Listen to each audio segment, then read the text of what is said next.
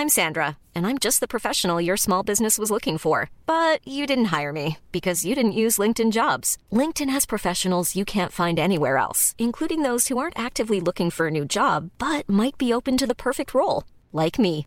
In a given month, over 70% of LinkedIn users don't visit other leading job sites. So if you're not looking on LinkedIn, you'll miss out on great candidates like Sandra. Start hiring professionals like a professional. Post your free job on linkedin.com/people today. Les nationales cet après-midi avec à la clé cette question les députés vont-ils pouvoir en débattre? Ou pas. Le vote d'une motion de rejet pourrait en effet contrarier les plans du gouvernement et en premier lieu de Gérald Darmanin qui a pourfendu il y a quelques instants ceux qui refusent d'avoir ce débat. On entendra le ministre de l'Intérieur et puis on se posera cette question. Est-ce que pour vous, il s'agit ou non d'un déni de démocratie? Voilà pour la première partie de Punchline. On reviendra aussi sur l'insécurité. La ministre de la Famille, Aurore Berger, propose de sanctionner les enfants de parents délinquants. On verra comment. Et puis on verra aussi ce qui s'est passé à Chelles où deux mineurs à scooter ont perdu la vie lors d'un refus d'obtempérer encore un refus d'obtempérer. Enfin, Israël qui poursuit ses opérations terrestres dans le centre de Gaza et qui annonce la mort d'un centième soldat dans les combats. On sera sur place dans un instant. Voilà pour les grandes lignes de Punchline ce soir. Tout de suite, c'est le rappel des titres de l'actualité de 17h avec Simon Guillain. Simon. Dans une lettre adressée au patron de la diplomatie européenne, la France, l'Italie et l'Allemagne réclament une nouvelle série de sanctions contre l'organisation terroriste du Hamas. Et dans le même temps, plusieurs pays européens veulent une trêve durable pour mettre fin, je cite, au carnage dans la bande de Gaza. En France, l'inquiétude des professeurs d'un lycée à Issou dans les Yvelines. Après des menaces, ils ont exercé leur droit de retrait. Jeudi dernier, une enseignante de français a été diffamée dans une classe de 6e après avoir montré une œuvre représentant cinq femmes nues. Ces derniers mois, plusieurs incidents ont eu lieu dans cet établissement scolaire.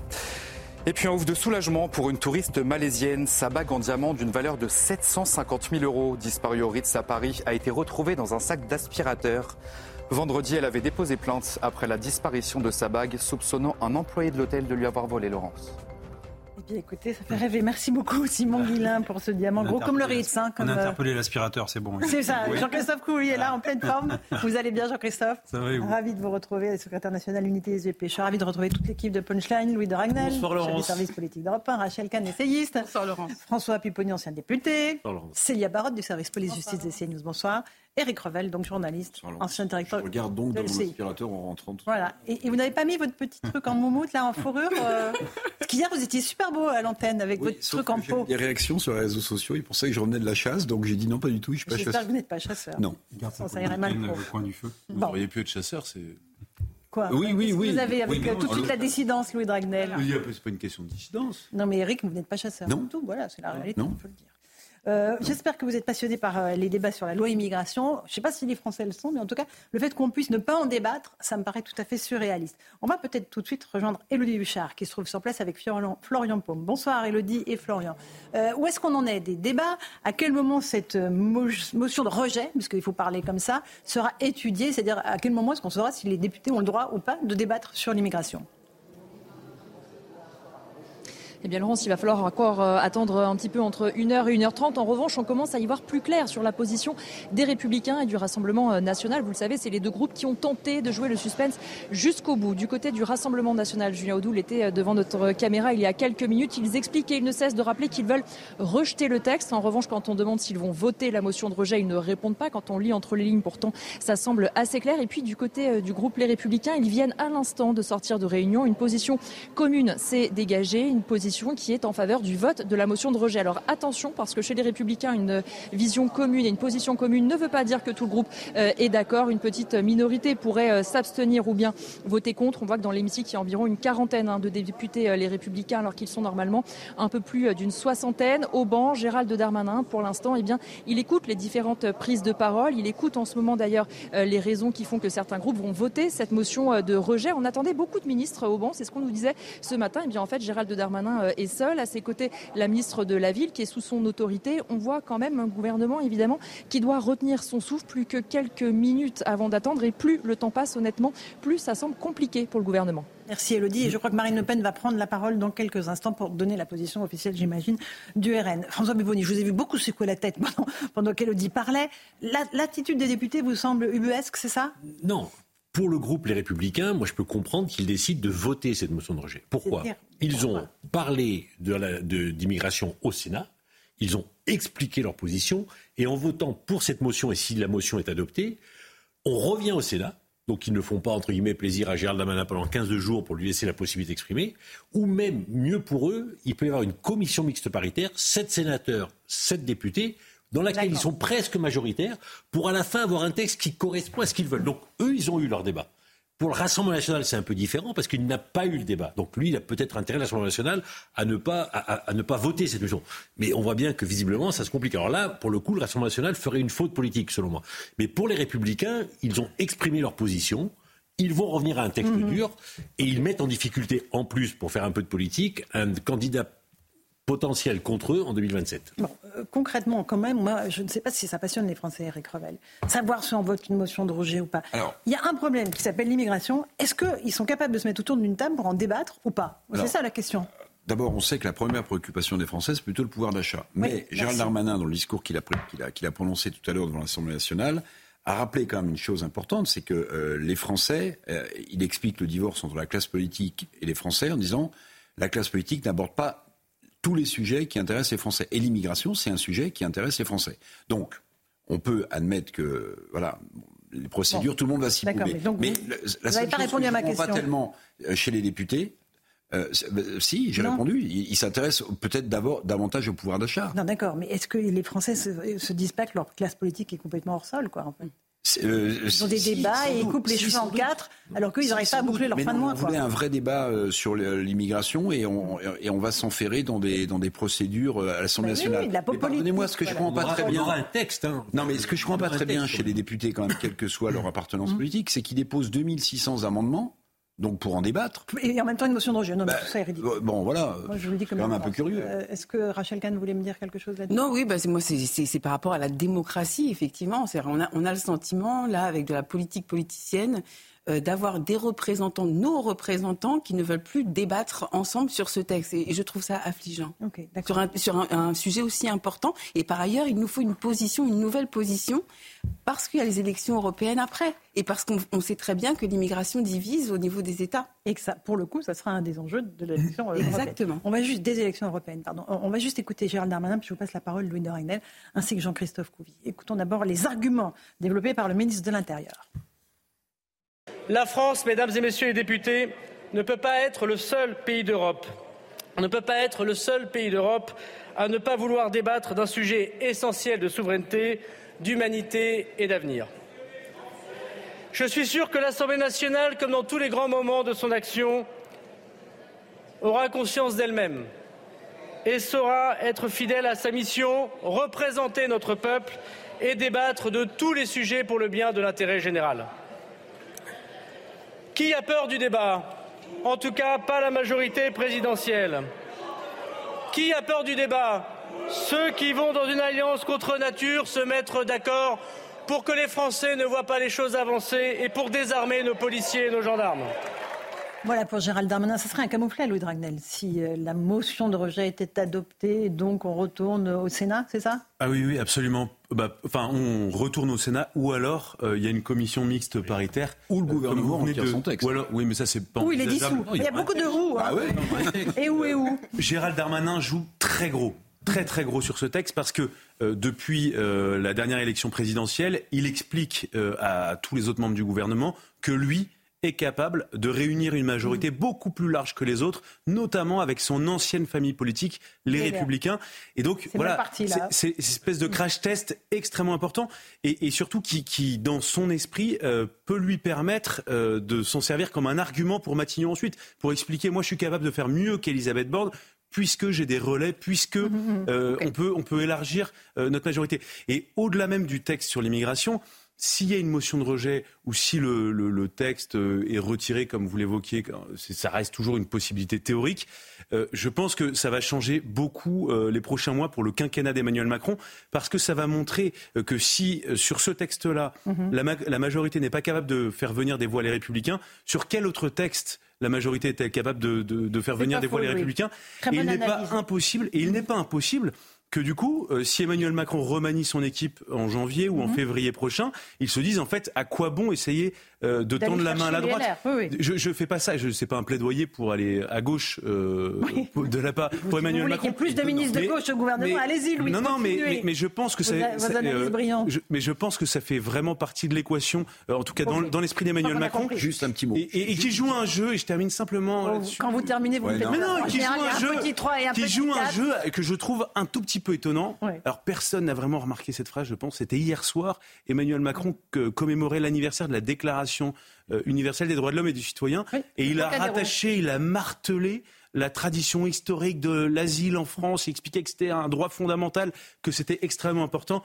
Objectivement, Gérald Darmanin n'avait pas forcément besoin d'un soutien aussi appuyé de la part du président sur le à la veille de son Eric et François et après. Il a employé un mot qu'on n'avait pas entendu depuis très longtemps, me semble-t-il, c'est le mot souveraineté. En général, quand le chef de l'État parle de souveraineté, il parle de souveraineté européenne. Là, le ministre de l'Intérieur, il dit un État digne de ce nom doit avoir sa souveraineté en matière d'immigration. Sauf, que, sauf que, sauf que, depuis des années est en discussion à Bruxelles un document qui s'appelle le pacte migration et asile qui donnera lieu à des directives européennes que nous devrons transposer dans notre droit national.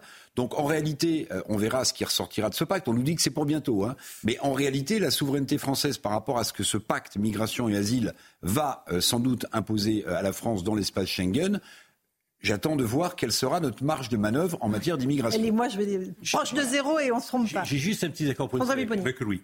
Si effectivement la motion est votée, il n'y a pas de débat à l'Assemblée. Et si on revient dans une commission mixte paritaire, sept députés, sept sénateurs, à la fin, on sort avec un texte. C'est-à-dire que Gérald Darmanin pourra dire bah, Moi, j'ai eu obtenu un accord avec euh, les Républicains du Sénat pour avoir un texte consensuel. Il est voté. Dans 15 jours, il peut dire j'ai, Alors, ce sera un texte très dur, mais j'ai fait voter un texte. Et s'il n'y a pas de débat aujourd'hui, ce sera la faute du Rassemblement national. Donc, il pourra dire Et en plus, c'est Marine Le Pen qui a refusé le débat. Moi, j'ai ma majorité, le Pen n'a pas, voulu. et je sors. Et en plus, il sort avec un texte dur qui, je pense, lui convient plus qu'un texte, où il fallait ah Pour l'instant, elle n'a pas encore parlé, Marine. Non, elle pas parlé. Ne préjugeons pas de la position du RN. Un petit mot, Jean-Christophe Oui, moi, je, en discutant un petit peu aussi, on prend la, nous, on prend en policier, on prend la, pression aussi des, citoyens et on mhm. prend l'attention un peu, on a un tensiomètre un peu.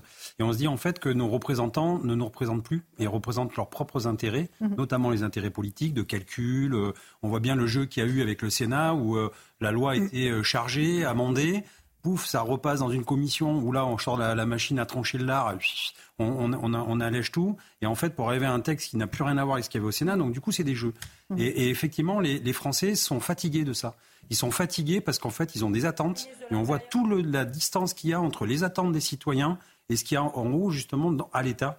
Ah Est-ce que l'État est, capable de nous proposer? C'est très juste ce que vous dites parce que, en fait, globalement, on voit bien dans les débats et dans les enjeux qui sont présentés par les députés, globalement, le fond du sujet, aujourd'hui, les importe assez peu.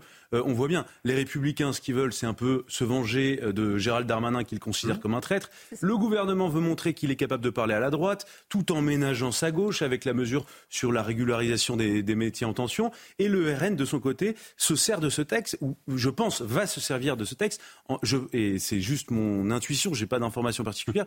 Je, pense que le RN, et je rejoins ce que disait François Pupponi, a intérêt à ne pas voter cette, cette motion de rejet pour montrer que eux, euh, ils sont responsables, que eux donnent euh, leur chance euh, aux discussions sur le projet de loi immigration et pour à la fin refuser de le voter. Alors je sais que c'est un peu de la tambouille, mais un chacun. Tout petit peu Louis, mais, mais, mais, mais parce que c'est de la tambouille. mais attendez, cher Laurence, on parle de motion de rejet. C'est la Constitution, oh, oh, règlement. on parle de discussion préalable. De fait, c'est technique. J'entends tout ce que vous dites. Mais, chaque groupe politique a un intérêt qui dépasse. De la vie des Français. Chaque groupe politique a un. Je suis d'accord avec vous. Mais chaque groupe politique a un intérêt politique qui dépasse l'enjeu du texte. Intérêts peut-être pas l'intérêt de la France. Je voudrais juste, je vois qu'il y a Gérald Darmanin qui parle en direct. Euh, il doit répondre aux intervenants euh, qui se succèdent à la tribune. On va écouter, on, verra la position du RN dans un instant. Mais j'aimerais qu'on voit concrètement ce qui se passe dans une petite ville qui s'appelle Briançon, 12 000 habitants. Situation compliquée parce qu'elle se trouve sur la route des migrants. Euh, explication de Tony Pitaro, Audrey Berthaud. Habitants inquiets, squatteurs, policiers débordés. À Briançon, commune des Hautes-Alpes, l'augmentation du nombre de migrants qui passent la frontière crée de plus en plus de tensions. En quelques années, leur nombre a explosé. Le maire de la commune déplore la situation. En 2015, deux ans avant le, premier euh, pic de, crise migratoire, on hébergeait 25 mineurs non accompagnés euh, au département. Aujourd'hui, euh, là, à la fin du mois dernier, on est à peu près 1380, c'est 5000% d'augmentation. On a eu successivement plusieurs refuges associatifs dans notre ville, ça crée des cohabitations qui sont difficiles. Selon la police aux frontières, depuis le début de l'année, 4600 majeurs et 1200 mineurs ont été contrôlés et seulement 48 ont été arrêtés. Les habitants sont également inquiets de cette situation. Un squat a été installé juste à côté d'une école primaire. Imaginez la situation du maire que je suis. On a une école primaire dans laquelle il y a des enfants, euh, un squat à côté euh, qui, euh, du jour au lendemain, s'est décrété l'envie d'accueillir des étrangers en situation irrégulière. Le propriétaire privé du bâtiment qui, en l'occurrence, saisit la justice, qui ordonne l'expulsion, mais qui la soumet à la trêve hivernale. Le maire de Briançon, en lien avec le préfet et le ministre de l'Intérieur, espère trouver rapidement une voie judiciaire pour l'évacuation de ce squat. C'est ça la réalité, 5000% d'augmentation. Euh, mais oui, mais en fait, en fait la, réalité, elle est là. Les gens la vivent au quotidien. Alors, c'est pas pour monter les uns contre les autres. C'est juste, à un moment donné, c'est comment on fait pour vivre. Et on voit bien que les personnes qui ont acheté des maisons, qui vivent tranquillement, voient un afflux de d'autres personnes qui n'ont pas du tout la même, la même façon, la même façon de vivre. Et à un moment donné, euh, et, on voit à l'Assemblée nationale et au Sénat, des, des, des, des, des passes d'armes ubuesques qui sont vraiment pas en rapport avec ce que les gens vivent. Et donc, nous, policiers, on est toujours au milieu de tout ça. Et nous, les, gens, ils nous le disent. Ils nous disent, mais aidez-nous, faites quelque chose, pourquoi on fait rien, etc. C'est nous qui prenons la pression. Hein.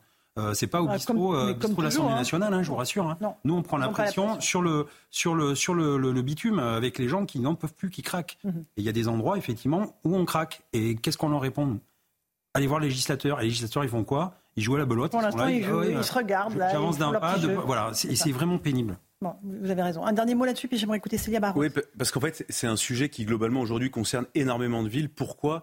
Euh, Parce que euh, depuis maintenant plusieurs mois, il y a une stratégie qui est mise en place mhm. à la demande de l'Élysée et donc qui est mise en place par le ministère de l'Intérieur, qui consiste à répartir les migrants euh, qui arrivent régulièrement à Paris pour diluer en fait le phénomène, pour que ça se soit moins visible à Paris, notamment dans la perspective des, Jeux Olympiques. Et donc vous avez des communes qui n'ont rien demandé à personne, qui sont sommées d'accepter en fait les conséquences politiques de décisions qui sont prises à Paris. Donc c'est des gens qui n'ont, des élus qui n'ont rien à voir avec ces questions-là, et on leur dit bon bah après-demain vous allez accueillir 60 euh, mineurs non accompagnés, euh, savoir comment, quelle prise en charge. À chaque fois c'est à la charge des départements de s'occuper de ça, et c'est extrêmement compliqué. Il faut quand même savoir en France, il y a à peu près un peu plus de 60 000 euh, mineurs non accompagnés et le coût de prise en charge d'un mineur non accompagné, c'est 50 000 euros par an. Et ça aussi, c'est un sujet qui exaspère euh, beaucoup de Français parce que qui gagne en France 50 000 euros par an? Et, c'est vrai que les gens se disent, mais attendez, moi je travaille dur, je, gagne 25, 30, 35 000 euros par an et, l'État me donne rien, je paye des impôts tous les mois, je paye euh, régulièrement. Et de l'autre côté, il y a des gens qui viennent, qui refusent de se soumettre à des tests osseux. On ne sait même pas, on n'a pas la certitude qu'ils sont, réellement mineurs.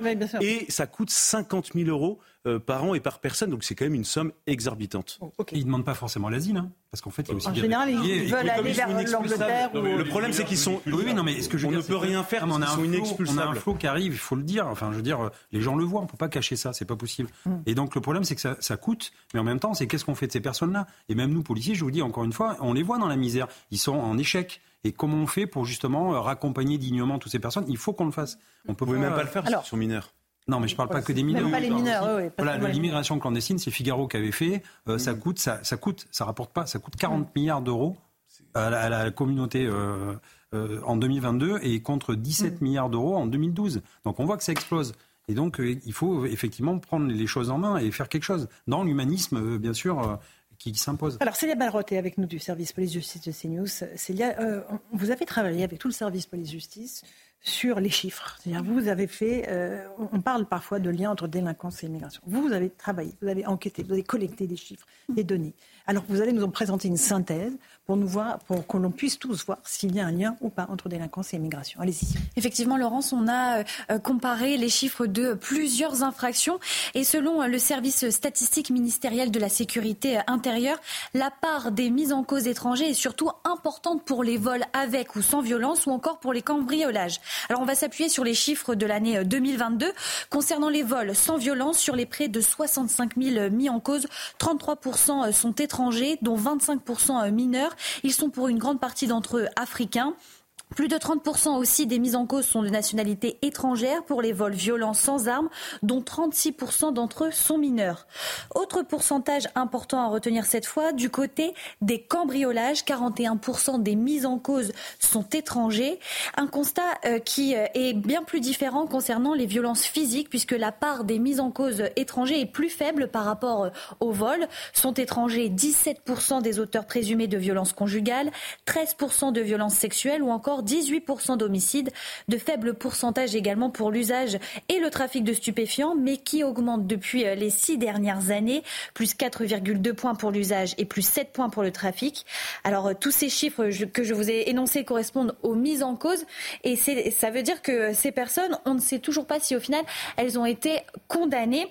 Mais ce que l'on sait, c'est qu'au 1er janvier 2022, 18 769 personnes sur plus de 80 euh, 000 personnes écrouées étaient de nationalité étrangère et 25% des personnes étrangères étaient placées en détention, une part en constante augmentation depuis 2015. Merci. Célia Baron. Ça, ce sont les chiffres. Ça, c'est précis. Il n'y a pas lieu à polémique. Et puis, c'est les mises en cause. Donc, c'est ceux qu'on a interpellés. Oui, c'est pas, pas, ceux qu'on a interpellés. Donc, imaginez un petit peu, vu qu'on n'interpelle pas tout le monde, euh, mm. malheureusement, mais imaginez un peu aussi euh, les chiffres qui peuvent augmenter. Euh, évidemment. Ce, que, ce qui veut, ça veut dire, Rachel Kahn, c'est qu'il y a un, un problème d'assimilation, d'intégration. Euh, évidemment, à l'évidence. Le flux est tellement important qu'on n'arrive absolument plus euh, à, intégrer. À, les accueillir de, de manière intégrale, c'est-à-dire à les accueillir de manière humaniste, mais aussi il y a un problème avec la règle de droit, avec la, règle du droit, de l'état de droit et de l'état et de l'état du droit. Mm-hmm. Et en, réalité, c'est ça. Alors euh, après, selon nos sensibilités, ça, peut faire mal au cœur. C'est vrai que moi, je viens mon papa d'Afrique et quand je vois voilà tant de pourcents, 23% africains, ça fait mal au cœur, mais ce sont les faits.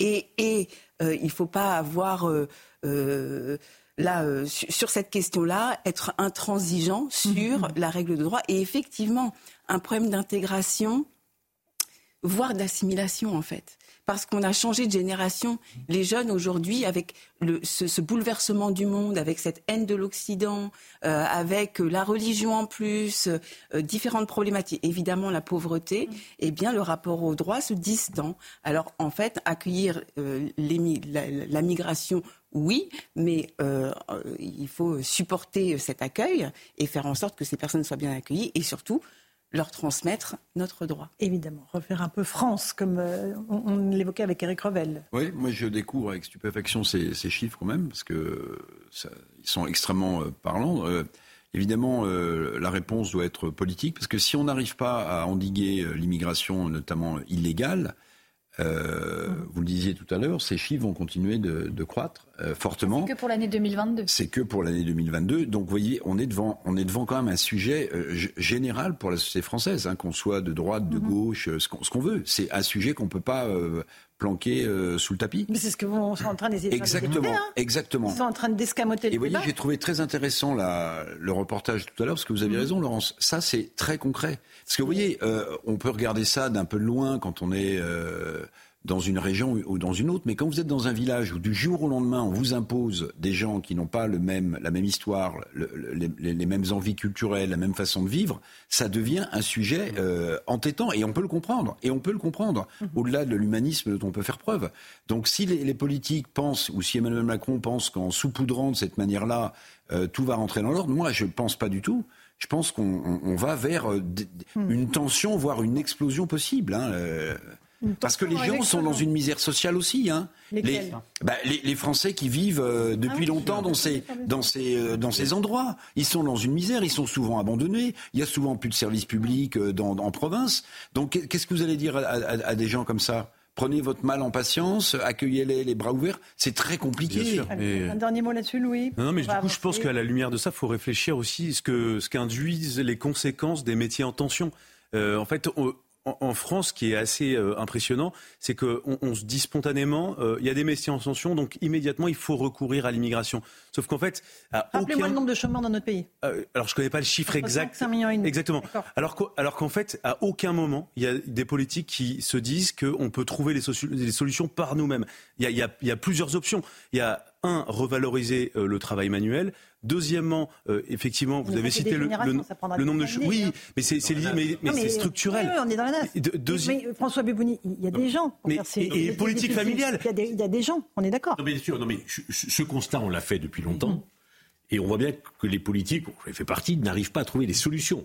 Et quand je dis qu'on est dans là, c'est que même si une, loi est votée euh, à l'Assemblée et au Sénat, euh, entre le moment où elle sera votée et le moment où elle commencera à avoir une certaine efficacité, c'est quelques années. Hein. Parce qu'il faut changer complètement la politique. À aucun moment, personne n'a posé dans le débat public la question de mettre en place une vraie politique familiale. Non, avec des, des Ou une vraie politique d'immigration, assumée comme telle. Mais pourquoi est-ce qu'on se dit par principe qu'on ne peut pas arriver par nous-mêmes à générer les, les, ressources dont on a besoin pour notre propre pays. Et en fait, moi, je vois bien, il y a, y a, un certain nombre de métiers qu'on dit en tension, euh, pour lesquels les Par exemple, hôtellerie, restauration. Hôtellerie, tous les métiers difficiles. Je vous donne un exemple. Il faut le dire aussi, non mais soyons honnêtes. On est, on est entièrement d'accord, mais complètement dévalorisé.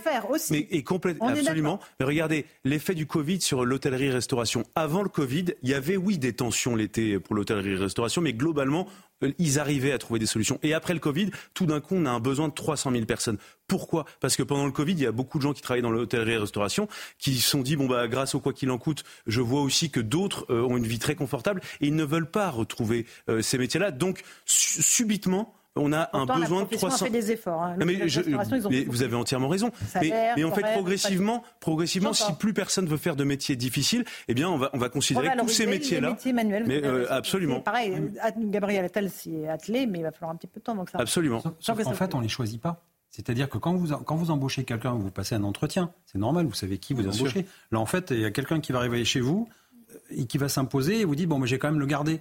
Mais en fait, il faut, il faut inverser. C'est pas honteux. Et, si vous voulez lutter contre le racisme, il faut juste, justement, faire ça. C'est-à-dire imposer la loi, c'est le cadre de la loi et respecter la loi. Point. Et là, vous verrez que les gens vont arrêter de se comparer, de regarder que lui a plus de droits que moi, etc.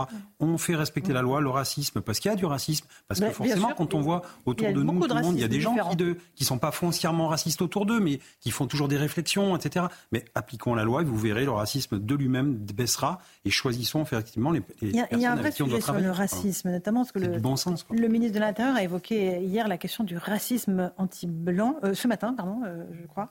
Euh, on va l'écouter ce matin euh, il a été euh, euh, interrogé par Sonia Mabrouk dans l'interview commune de CNews et Europe 1. Il a estimé qu'il existait un racisme contre les Blancs. Il partage ainsi l'avis de l'ancien Premier ministre Édouard Philippe. Écoutons-le. Moi, j'ai toujours pensé qu'il y avait du racisme et qui touchait tout le monde. Il touche les Arabes, il touche les Noirs, il touche les Juifs, il touche la communauté asiatique et il touche évidemment les Blancs, bien évidemment. Le racisme, par nature, c'est la peur de, de l'altérité, c'est le refus de l'altérité et c'est la haine de l'altérité. Donc évidemment qu'il y en a un contre les personnes de couleur blanche. Personne ne dit le contraire. J'ai été élu pendant 15 euh, ans. Je personne suis toujours... ne dit le contraire bah, J'espère ah, bien. Une grande partie de la gauche Ah bah si. Bah, Beaucoup disent le contraire. Ils sont dans le déni. Alors voilà, moi j'ai été élu euh, local pendant très longtemps. Euh, j'ai vu des choses comme maire, des, du racisme qui touchait les Maghrébins, qui touchait les Noirs et qui touchait bien évidemment aussi les Blancs. Voilà. Et ne pas le dire, c'est pas dire la vérité. Le ministre de l'Intérieur sur tous les fronts, Éric Revel, il y, a un racisme, il y a des racismes en France, mais il y a, un racisme en Oui, il y a des actes très précis, vous avez des témoignages. Alors, certains vous diront, le racisme noir, il est institutionnel, le blanc, il est plus individuel. Mais pardonnez-moi, au bout d'un moment, quand euh, une minorité de gens témoigne, on peut se poser la question. Mhm. Or, ce racisme-là, il a toujours été euh, mis de côté.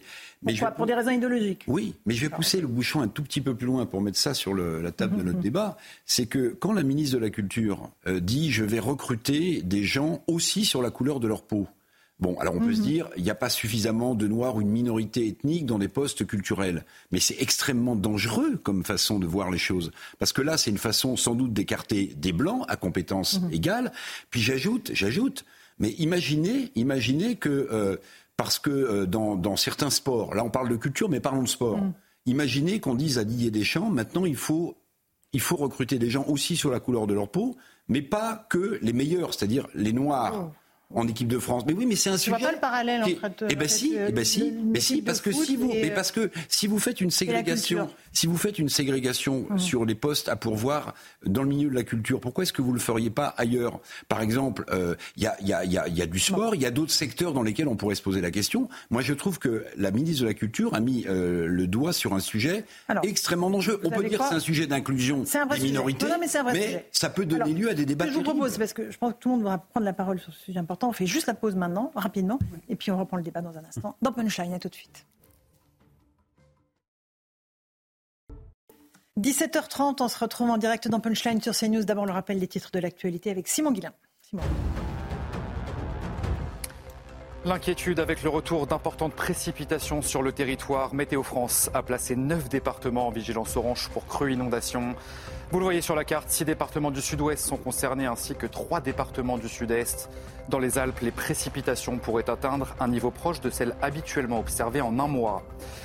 Les chauffeurs de taxi mobilisés contre le covoiturage pour aller chez le médecin. Cette nouvelle loi impose donc le regroupement de plusieurs patients lors des transports médicaux.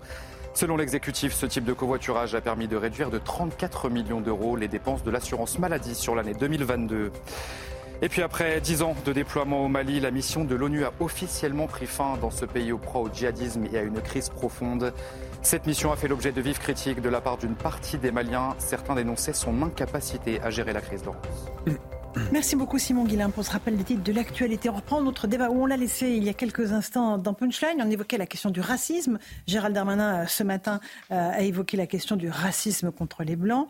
Euh, et j'ajoute aussi au débat les déclarations d'Edouard Philippe hier dans le JDD. Bien sûr, il y a du racisme en France et il est bien possible qu'il y ait une forme nouvelle de racisme anti-blanc, comme il y a une forme ancienne de racisme anti-noir, anti-arabe ou anti-juif. Rachel Kahn, qu'est-ce que vous pensez des échanges qu'on a eus, notamment sur cette question du racisme anti-blanc? Bah, déjà, qu'est-ce qu'un blanc mmh. Comment on le définit Comment on le définit mmh. Est-ce que les juifs sont blancs Et puis alors après, euh, qu'est-ce qu'un noir aussi mmh. Est-ce que je suis noir, par exemple alors que je suis noire, blanche, juive, etc. C'était en fait l'interrogation que, auquel j'ai tenté de répondre dans Racé, euh, mon, essai. Euh, malheureusement, le racisme n'a pas de couleur de peau. C'est-à-dire que je, je, trouve que les propos de Gérald Darmanin, il a bien répondu. C'est-à-dire que malheureusement, l'intolérance est universelle. Euh, donc, euh, enfin. que ce sujet arrive sur la table maintenant, c'est presque assez étonnant. Et je n'aime pas cette notion de racisme anti-blanc. Le racisme, c'est le racisme en fait. À partir du moment où on fait une différence euh, par la couleur de peau, qu'il soit noir, jaune, vert, euh, rouge, euh, toutes les couleurs, c'est du racisme.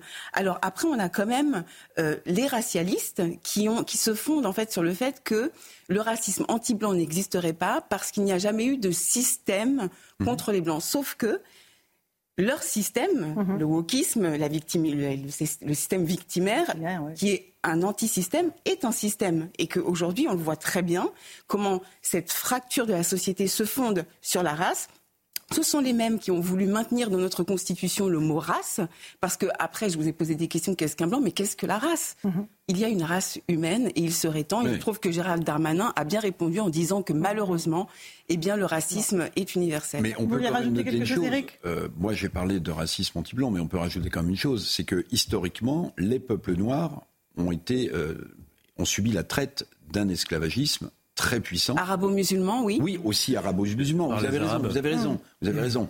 Donc c'est pour ça que, à, mon avis, non mais que, que le, la rejet de, le rejet de l'Occident euh, pousse certains à développer un racisme anti-blanc. Ça me paraît évident. On a tous des exemples en tête, hein, des gens qui vous rapportent qu'ils sont fait traiter de sale blanc, etc. Mais il n'empêche pas moins, me semble-t-il, que institutionnellement, institutionnellement, pour des raisons de traite islamo-arabe et aussi euh, blanche, les Noirs ont été victimes de ce racisme-là dans l'histoire du monde. Mais bien évidemment, mais tous les peuples ont vécu le, racisme en fait. C'est ça le, truc. Les Slaves, par exemple, moi c'est mes origines euh, d'Europe de l'Est, les Slaves, ce sont les slaves. Ils ont été mis en esclavage aussi par des Blancs. Les Blancs par des Blancs, les Noirs par des Noirs. Donc en fait, tout le monde mm. s'est détesté au cours de l'histoire de toute façon. Donc enfin, faire semblant de découvrir la poudre avec le racisme anti-blanc parce qu'il ne faut pas offenser certains. Dans la loi euh, sur l'esclavage, en reconnaissance de l'esclavage comme crime contre l'humanité, on a sorti l'esclavage arabo-musulman qui a mm. été le pire. Pourquoi on l'a sorti? Pour des raisons idéologiques, là encore, parce qu'il fallait pas froisser, il fallait pas déranger. Alors, ok. Euh, moi, c'est pour ça qu'effectivement, il y a, du racisme. Il y a du racisme, tout simplement. Je suis un peu étonné de la sortie de Philippe qui dit qu'il y a peut-être un nouveau racisme anti Le racisme, il a toujours existé, y compris vis-à-vis des... Mais le problème, c'est quand il y a une, une communauté dominante, et ceux qui sont minoritaires dans, l'endroit où ils y sont, ils subissent ce racisme de la majorité. Enfin, c'est quelque chose d'historique, de classique.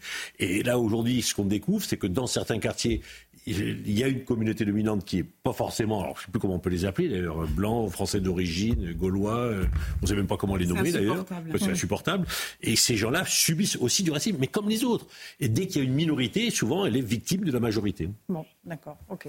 Euh, Louis, vous vouliez rajouter quelque chose? Non, mais je, suis assez d'accord avec ce que disait euh, Rachel Kahn d'un point de vue intellectuel, mais là on voit bien que c'était aussi important de matérialiser, d'acter le fait qu'il y avait aussi du racisme contre des blancs parce qu'ils étaient blancs ou parce qu'il représente un modèle de société, comme ça s'est vu à Crépole, euh, parce que on, a toujours considéré dans le débat public que euh, des blancs ou entre guillemets des, Français qui sont là depuis longtemps euh, ne peuvent pas être victimes par principe sur leur mhm. sur leur territoire d'être là et, d'avoir simplement eu le, mhm. tort entre guillemets de, naître. Mais pour revenir à ce que disait la ministre de la Culture Rima Abdul Malak, je pense que c'est extrêmement dangereux, eh à la fois politiquement et sur le fond, de, de mettre en place des quotas pour sélectionner exclusivement des Noirs.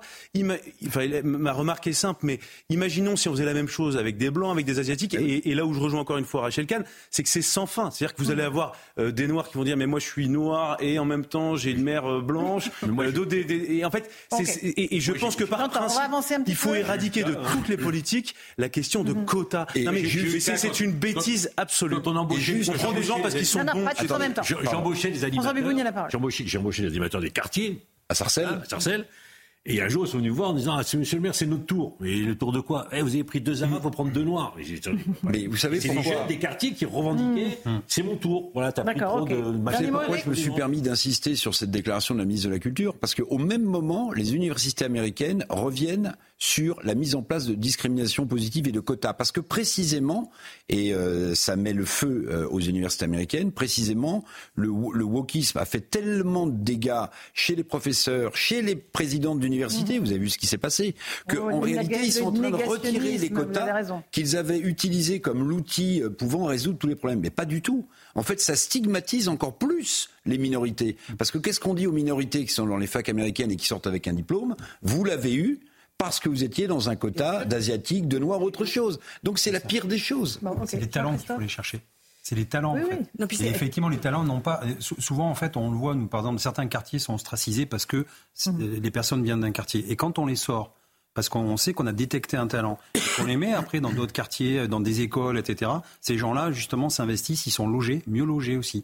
Et, du coup, ils, se disent, mais tiens, moi, je vais changer les choses aussi. Et on change toujours les choses de l'intérieur. Et donc, c'est pour ça qu'il faut aller chercher des talents et non pas de la couleur. Oui, le mérite. Après, il y a un autre problème par rapport à notre système démocratique, c'est que lorsque vous allez chercher des personnes au regard de leur couleur de peau ou de leur religion, elles seront redevables envers leur communauté parce qu'elles sont, elles seront censées représenter leur communauté d'appartenance. Donc finalement, vous créez des cloisons identitaires encore plus fortes. C'est la fausse bonne idée. Et, parler de discrimination positive, moi cette notion, je la trouve complètement folle. C'est comme si on disait un crime positif, un délit positif. Non, il faut revenir effectivement à la loi. Non, non, je sais, mais, mais, il faut revenir à la loi, euh, mm. au mérite et à l'égalité devant la loi pour lutter contre les discriminations. On va avancer. C'était un débat intéressant et important euh, à, tenir dans Punchline. Euh, un mot de sécurité, puisque vous êtes ah, Christophe Couvi. Euh, on, va se pencher sur ce qui s'est passé à Chelles, où malheureusement deux mineurs de 17 ans sont décédés à la suite d'un refus de vote tempéré vendredi dernier. on fait le point avec Godéric B. et Audrey Berthaud et on en débat ensuite. C'est sur cette route que le drame a eu lieu. Vendredi soir, vers 23h, à Neuilly-sur-Marne, deux jeunes de 17 ans sur un scooter grillent un feu rouge. Après un refus d'obtempérer, un équipage de la brigade anticriminelle les prend en chasse. Une course-poursuite s'ensuit sur environ 2 km jusqu'à la commune de Chelles, en Seine-et-Marne. Un enregistrement vidéo a permis de comprendre le déroulé de la poursuite. On voit un véhicule qui, comprenant qu'il approche d'un feu rouge, où euh, des véhicules sont à l'arrêt et où ne va donc pas pouvoir passer, le conducteur essaie de freiner, mais il le fait, à mon avis, trop tardivement, alors qu'il roule à une vitesse très excessive Le conducteur va perdre le contrôle de son scooter. Les adolescents vont glisser et s'encastrer sous une voiture à l'arrêt. Les policiers ont appliqué les premiers soins. Les deux jeunes ont été hospitalisés. Malgré cela, le conducteur et le passager sont décédés.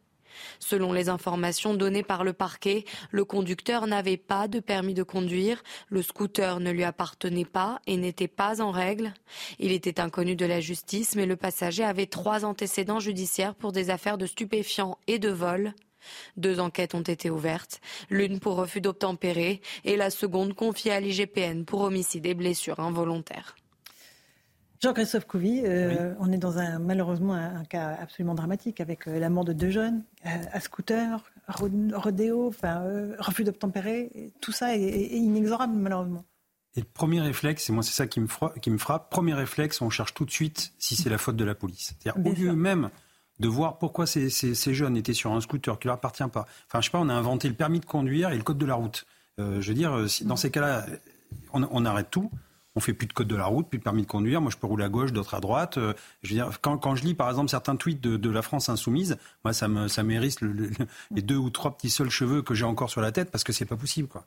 je veux dire, tout de suite, c'est chercher si c'est pas la faute de la police. Voilà. Et en fait, on, élimine le problème à chaque fois. Au lieu de s'intéresser encore une fois à la racine du problème, ben non, on préfère chercher un coupable idéal. Et le coupable idéal, c'est mes collègues de la police qui, en fait, auraient dû laisser griller le feu rouge, juste relever la plaque et mettre un petit PV euh, comme ça par courrier. Et dans le monde idéal, effectivement, les personnes payaient leur, leur, leur timbre amende. C'est juste qu'en fait, quand on est flic, et quand on, quand on se dérobe justement à la, à la police, aux injonctions, c'est qu'il y a quelque chose qui ne va pas. Et donc forcément, eh bien, on est là pour intervenir. Quelque chose qui ne va pas dans la réponse. Dans la réponse que donne la société à ce type d'acte, malheureusement. François Pupponi, sur euh, ce qui s'est passé à Shell. C'est toujours un drame. Le, problème, on a connu ça déjà à Villiers-le-Bel en 2007.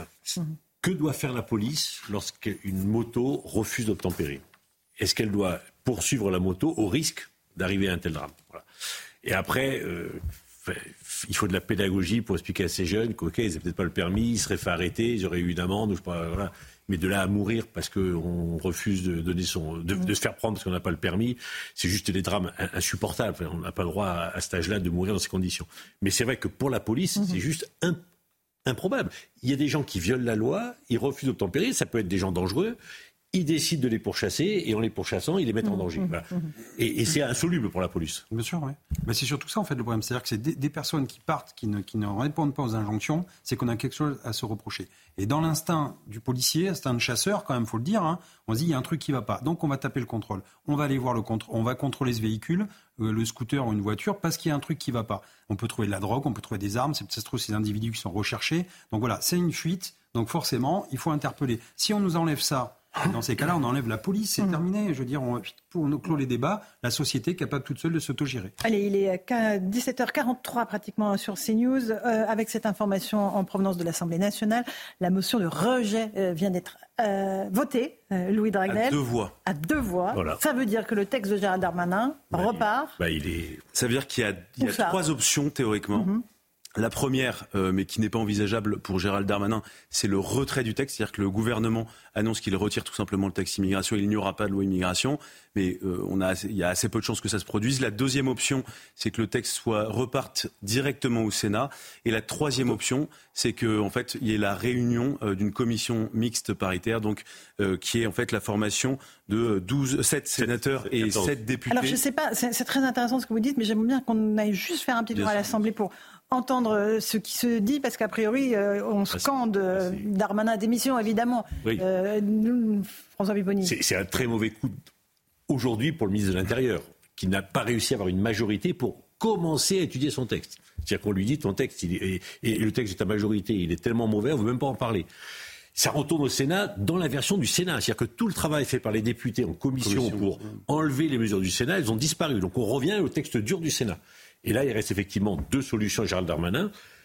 Retourner au Sénat pour refaire un débat, revenir à l'Assemblée en espérant avoir une majorité, ce qui est peu probable, ou, sinon, et je pense que c'est la pire des choses pour les Français, sept sénateurs, sept députés qui font la loi. Et sincèrement, pour avoir vécu des commissions mixtes paritaires, en termes démocratiques, c'est conforme à la mmh. Constitution, mais en termes démocratiques, c'est 14 individus qui décident de détruire seule la loi sans contrôle de personne. C'est-à-dire qu'ils se mettent d'accord. Et je ne suis pas sûr que ce soit la meilleure solution. Ouais, je trouve que tout ça est assez navrant. Un dernier mot, Louis, parce que je vous ai interrompu, pardon. Je pensais qu'on aurait le direct de l'Assemblée. Non, non, mais du coup, c'est un coup dur politique euh, assez fort, pour, euh, très fort même pour Gérald Darmanin, qui espérait faire la démonstration qu'il est capable, lui, de réunir une majorité beaucoup plus forte.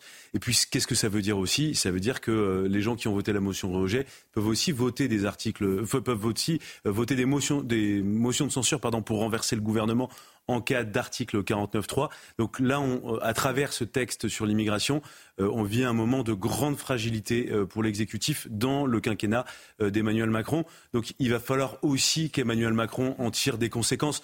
On peut pas rester, il ne va pas pouvoir rester comme ça, puisque ça veut dire aussi que pour les prochains textes euh, pour lesquels euh, le gouvernement aura besoin des voix de la droite et du Rassemblement national, eh bien, ce qui s'est produit aujourd'hui peut tout à fait se reproduire demain. Mais je pense aussi que le, gouvernement paye euh, le recours abusif au 49.3 depuis des semaines et des semaines et des semaines.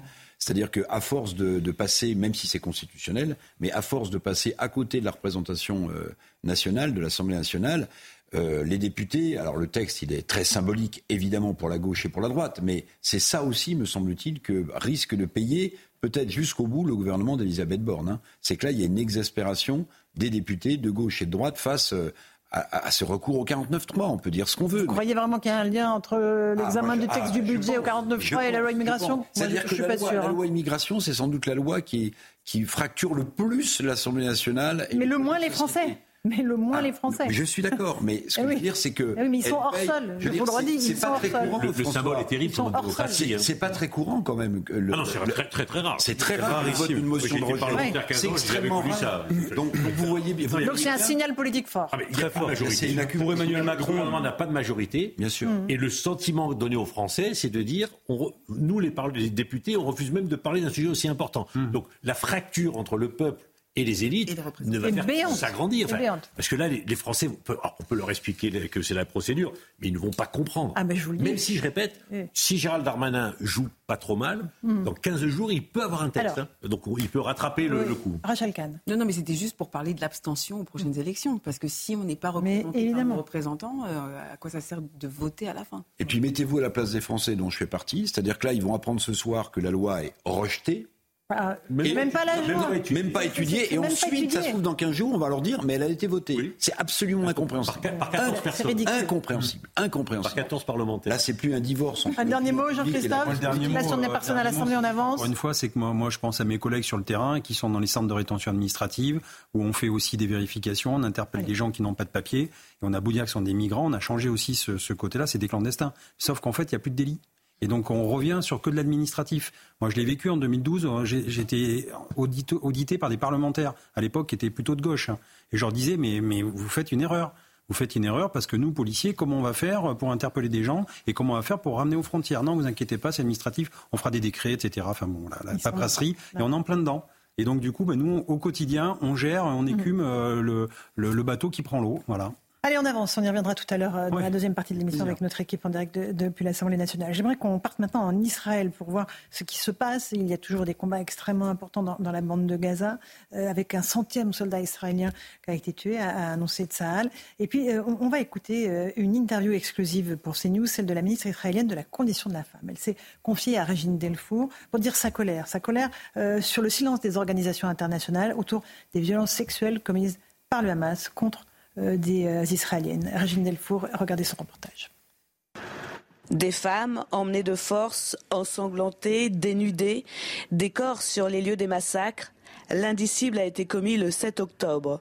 Mégolan, la ministre de la promotion de la condition féminine d'Israël, confirme ces exactions.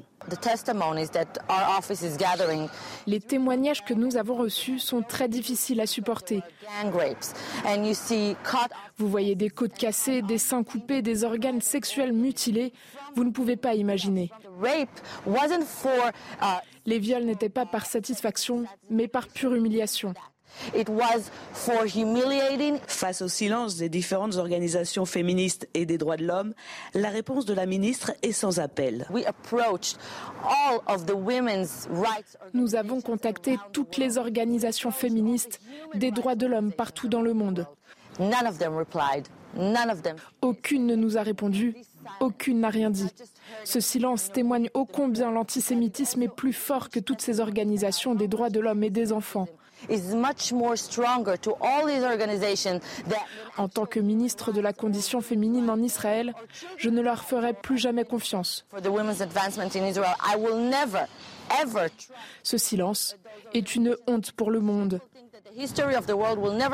Un budget de 10 millions de shekels a été alloué pour ouvrir des services psychologiques avec pour objectif aider ces hommes et ces femmes à se reconstruire. Mais pour Mégolan, l'une de ses priorités est de faire connaître la vérité partout dans le monde. Voilà pour cette prise de parole forte euh, dans Punchline sur CNews. Rachel Kahn, euh, vous portez euh, un, t-shirt sur lequel il est écrit We will dance again, nous danserons à nouveau. Qu'est-ce que ça veut dire ce message? Expliquez-nous. C'était un clin d'œil, un soutien que je voulais avoir pour Mia Shem, qui a été libérée le 30 octobre. Jeune femme otage. Jeune femme otage et qui s'est fait tatouer justement ce, message We will dance again, nous danserons encore.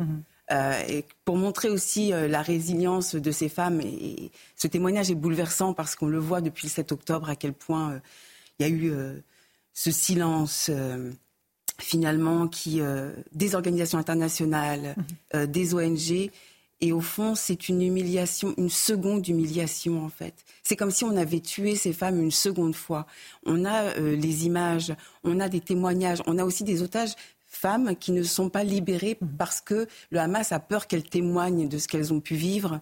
Euh, ce silence est assourdissant, mais ce silence euh, rajoute à ce crime contre l'humanité que ces femmes euh, ont, subi. pour moi, ce ne sont pas des féministes, très clairement.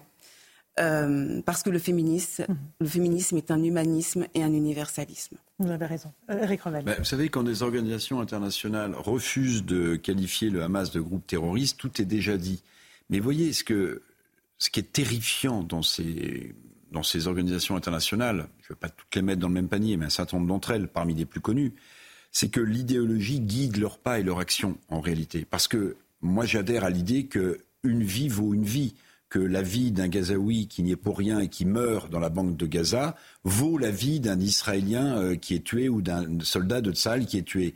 Mais eux, enfin elles, ces organisations, elle devrait se dire, mais une femme, quelle que soit son origine, quelle que soit sa religion, doit être traitée comme une femme. Une femme violée ou éventrée, mhm. c'est l'acte le plus terrifiant qui existe au monde. Eh bien non, ces organisations féministes qui n'en sont pas font une différence précisément entre une femme juive qui est violée ou dont on a, on a eu des témoignages absolument abjects, une partie euh, euh, des saints avec lesquels certains terroristes du Hamas ont joué au football, eh bien, ces, organisations féministes ne montent pas au créneau pour dire c'est abject et terrifiant, défendons la cause de toutes les femmes. Et moi, je pense que ces organisations internationales-là devront, elles aussi, rendre des comptes. Euh, Jean-Christophe Couvi, bah, que dire, François, que dire après ça? Moi, je suis, flic, hein, donc euh, forcément, quand je vois des, quand je vois des femmes, effectivement, de toute confession, de toute couleur, puisqu'on parlait des couleurs de tout, subir ce qu'ont subi ces femmes-là, peu importe, hein, bon, elles sont israéliennes, elles auraient pu être d'une autre. On ne parle pas des Ouïghours, on ne parle pas des, euh, des, Yéménites, on ne parle pas, etc. Et pourtant, il y a de quoi dire. Hein. Et donc, euh, ce que je veux dire, c'est que pour, toutes les femmes, c'est la même chose. On devrait avoir le même combat. Et, et en fait, c'est cette humanité qui manque aussi. C'est-à-dire que le roman, il est écrit, et effectivement, on suit un roman. Mmh. Euh, et, ça, et, quand ça va pas dans le sens du roman, ben forcément ça on escamote la vérité. On met de côté, terminé, on corne la page et on tourne et on tourne. Et, moi, j'ai des, des, amis qui sont effectivement de confession juive, qui vivent très très mal. Mais vraiment, ce qui est normal, hein, parce que au quotidien, il faut savoir ce qui, voilà, ils, sont en train d'avoir comme une citadelle assiégée. Ils ont peur de sortir, ils ont peur de se mélanger, ils ont peur d'être reconnus. Enfin, il faut, faut sentir ce que c'est. Et nous, policiers, on est là pour leur dire non, mais ayez confiance en nous. On va vous protéger. On fera rempart de notre corps parce qu'on n'a pas le choix, parce qu'on est, on est rentré dans la police pour ça. Et on fera la même chose pour des autres, d'autres personnes, d'autres confessions qui souffriraient aussi dans leur chair. Mhm. Voilà. C'est le principe aussi du terrorisme islamiste. Hein c'est mhm. s'attaquer aux femmes. Et là, s'attaquer à une femme parce qu'elle est juive. Donc, euh, pour les deux raisons, elle est femme et elle est juive. Et donc, c'était le même principe François, avec les Yézidis en, Je vais juste vous interrompre un, instant. On va écouter la réaction de Marine Le Pen après ce qui s'est passé à l'Assemblée et donc le, vote de cette motion de rejet. On l'écoute. Filière euh, d'immigration euh, depuis le regroupement familial. Nous avons donc voté cette motion de rejet. Nous sommes ravis. Euh, que euh, cette motion est aboutie. Euh, comme je m'y suis engagé hier, je déposerai dès demain une proposition de loi dont je ne doute pas qu'elle sera transpartisane et très certainement acceptée avec soulagement par la majorité présidentielle pour modifier un certain nombre d'articles du CESEDA, c'est-à-dire permettre et faciliter l'expulsion des délinquants étrangers qui sont présents et protégés pour l'instant sur notre territoire. Ainsi, nous pourrons protéger les Français sans aggraver la situation de l'immigration comme le faisait la loi de M. Darmanin.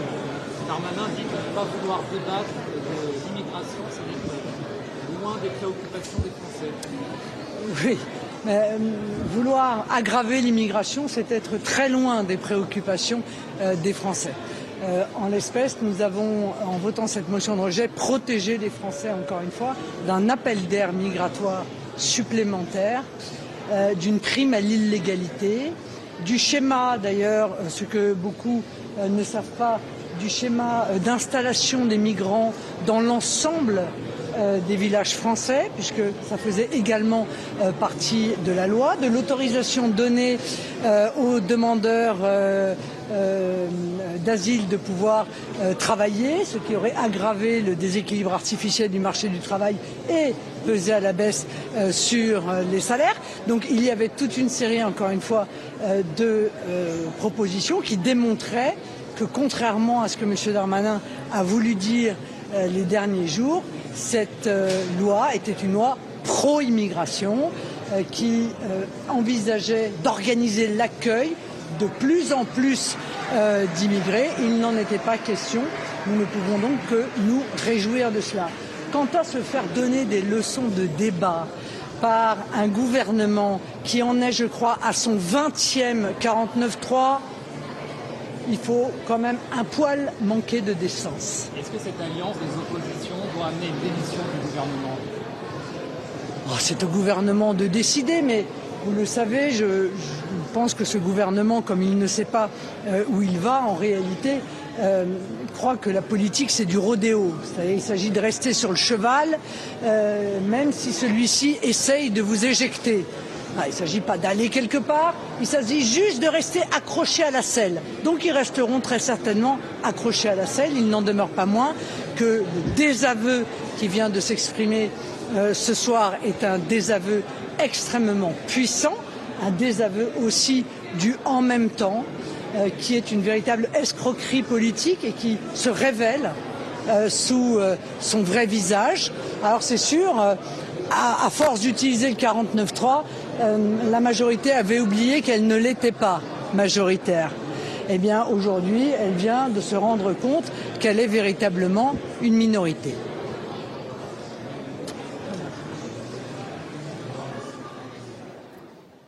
Voilà donc pour Marine Le Pen qui a pris la parole, Louis de Ragnel se dit ravi que cette motion de rejet ait été adoptée, qu'elle ait abouti. Elle parle d'une escroquerie politique à propos de ce texte. C'est un triomphe pour Marine Le Pen ou pas? Très rapidement. Hein. Ah, clairement, oui, c'est un, gain énorme pour Marine Le Pen et c'est totalement inespéré parce qu'elle va pouvoir euh, défendre une vision euh, qui est absolument pas celle du gouvernement en matière d'immigration. Et puis, ça va rebattre des cartes politiques. Euh, je pense qu'on mesure pas encore les conséquences de ce qui vient de se passer là à l'instant. C'est-à-dire que politiquement, Emmanuel Macron on, le voit difficilement pouvoir continuer comme si de rien n'était euh, et faire étudier euh, de nouveaux textes, puisque ce qui s'est passé à l'instant peut tout à fait se reproduire demain euh, sur le même type de texte où la, majorité aura besoin des voix de la droite. Et puis donc il y a ce risque aussi qui maintenant est, clair dans tous les esprits, c'est que le gouvernement peut être renversé également à tout moment, puisque des voix des républicains peuvent se joindre à celles du RN, celles des écologistes et celles de, de la France insoumise du Parti socialiste. Merci beaucoup Louis de Ragnel pour euh, donc euh, cette actualité politique que l'on vit en direct sur CNews. Et sur Europe 1, on accueille nos amis auditeurs d'Europe 1. Bonsoir à tous et bonsoir à toutes. Bienvenue dans Punchline sur nos deux antennes, CNews Europe 1. Alors que les fêtes de Noël se profilent et que la crise du pouvoir d'achat se fait toujours aussi durement ressentir dans les porte-monnaies, eh bien les Français se demandent sans doute ce soir quelle mouche a bien pu piquer leurs députés qui se sont déchirés pendant des jours pour savoir si oui ou non ils devaient débattre du projet de loi sur l'immigration. Je dis bien qu'il s'il devait ou non débattre de ce projet de loi sur l'immigration, en parler, en discuter, le modifier, la réponse est non. Il n'y aura pas de débat. le texte a été rejeté. Voilà, mesdames et messieurs, on en est là. Plutôt que d'affronter les problèmes et les traiter de façon rationnelle avec une solution collective, certains de nos élus tentent une nouvelle fois euh, de mettre la poussière sur le tapis et se dire non, on ne va pas débattre de cela, pas question. Une partie de notre classe politique est hors sol, déconnectée de la réalité du terrain, alors même que certains de nos compatriotes n'ont pas de quoi mettre un cadeau sous le sapin de leurs enfants, ont peur pour leur sécurité dans la rue, ou que d'autres encore ne savent toujours pas si leurs proches détenus en otage par le Hamas s'en sortiront vivants. Bienvenue en France en 2023, le pays où on adore marcher sur la tête. On en débat ce soir dans Punchline.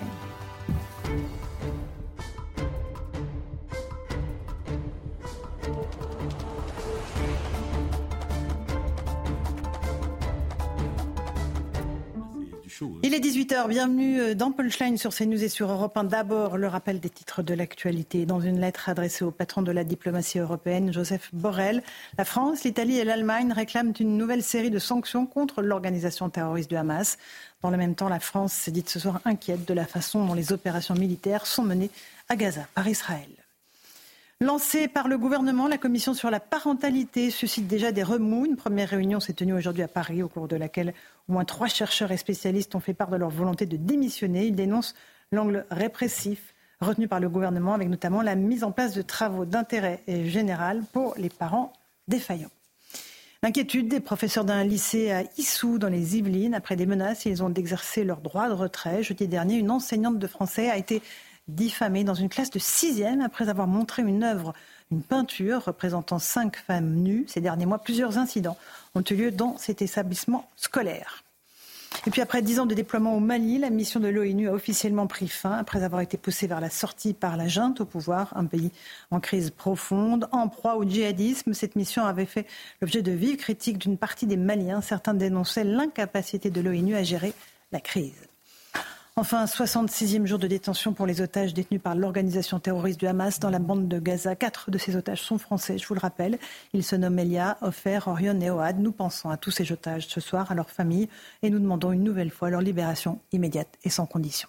Voilà pour les grandes lignes de l'actualité. Il est 18h et quasiment deux minutes. On se retrouve sur le plateau de Punchline avec nos débatteurs. Louis de Ragnel, chef du service politique d'Europe 1. Bonsoir Louis. Bonsoir Laurent. Tout de suite me tourner vers vous parce que voilà, il y a eu un coup politique aujourd'hui à l'Assemblée nationale. On pensait qu'on allait débattre du projet de loi sur l'immigration. Et patatras, pas du tout. Il y a une motion de rejet qui a été adoptée. Expliquez-nous un petit peu, parce que les Français, je pense qu'ils ne comprennent pas vraiment l'intérêt de cette petite manœuvre politicienne. Eh bien, très simplement, ce qui s'est passé, c'est que, vous l'avez dit, le texte sur l'immigration, ça fait deux ans qu'on en parle. Il devait être étudié aujourd'hui, enfin, ça devait commencer aujourd'hui, l'étude de ce texte, euh, donc, à l'Assemblée nationale. Et ce qui s'est passé, c'est qu'en fait, les écologistes ont proposé ce qu'on appelle une motion de rejet. Et cette motion de rejet a pu être adoptée puisque plus de 50% des parlementaires ont décidé de la voter. Ce qui a surpris, c'est que, euh, enfin, ce qui a surpris, mmh. euh, certains ne sont pas surpris, mais cette motion de rejet a pu être adoptée parce que les voix des Républicains et celles du Rassemblement national ont pu se joindre à celles des écologistes contre le gouvernement. Et donc,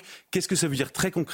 Eh bien, le texte ne sera pas, il n'y aura pas de débat. Le texte ne sera pas étudié et il part directement mmh. dans une, et si vous voulez, ce sera étudié par un groupe de sept députés, sept sénateurs, ce qu'on appelle la commission mixte paritaire. C'est un camouflet pour Gérald Darmanin. C'est aussi un camouflet euh, pour l'exécutif, euh, puisque ça montre que l'exécutif est plus fragilisé que jamais. Euh, ce qui vient de se produire peut se reproduire à nouveau. On écoute un petit peu Éric Ciotti, le patron des députés LR, qui justifie sa position. Donc aujourd'hui, je l'avais dit avant ce vote, je le redis avec solennité, nous voulons un texte qui réponde aux vrais défis, nous voulons débattre et adopter dans son intégralité, sans ajout, sans modification, le texte du Sénat et nous voulons un engagement très clair pour une réforme constitutionnelle telle que nous l'avons présentée jeudi dans l'hémicycle et malheureusement telle qu'elle a été brutalement rejetée sans ménagement par la majorité. Aujourd'hui, euh, le défi migratoire ne peut supporter des demi-mesures. Les enjeux qui se posent à notre pays en matière de communautarisme islamiste, de violence, de délinquance liée à l'immigration appellent des réactions fortes, puissantes. Elles n'étaient pas dans ce texte.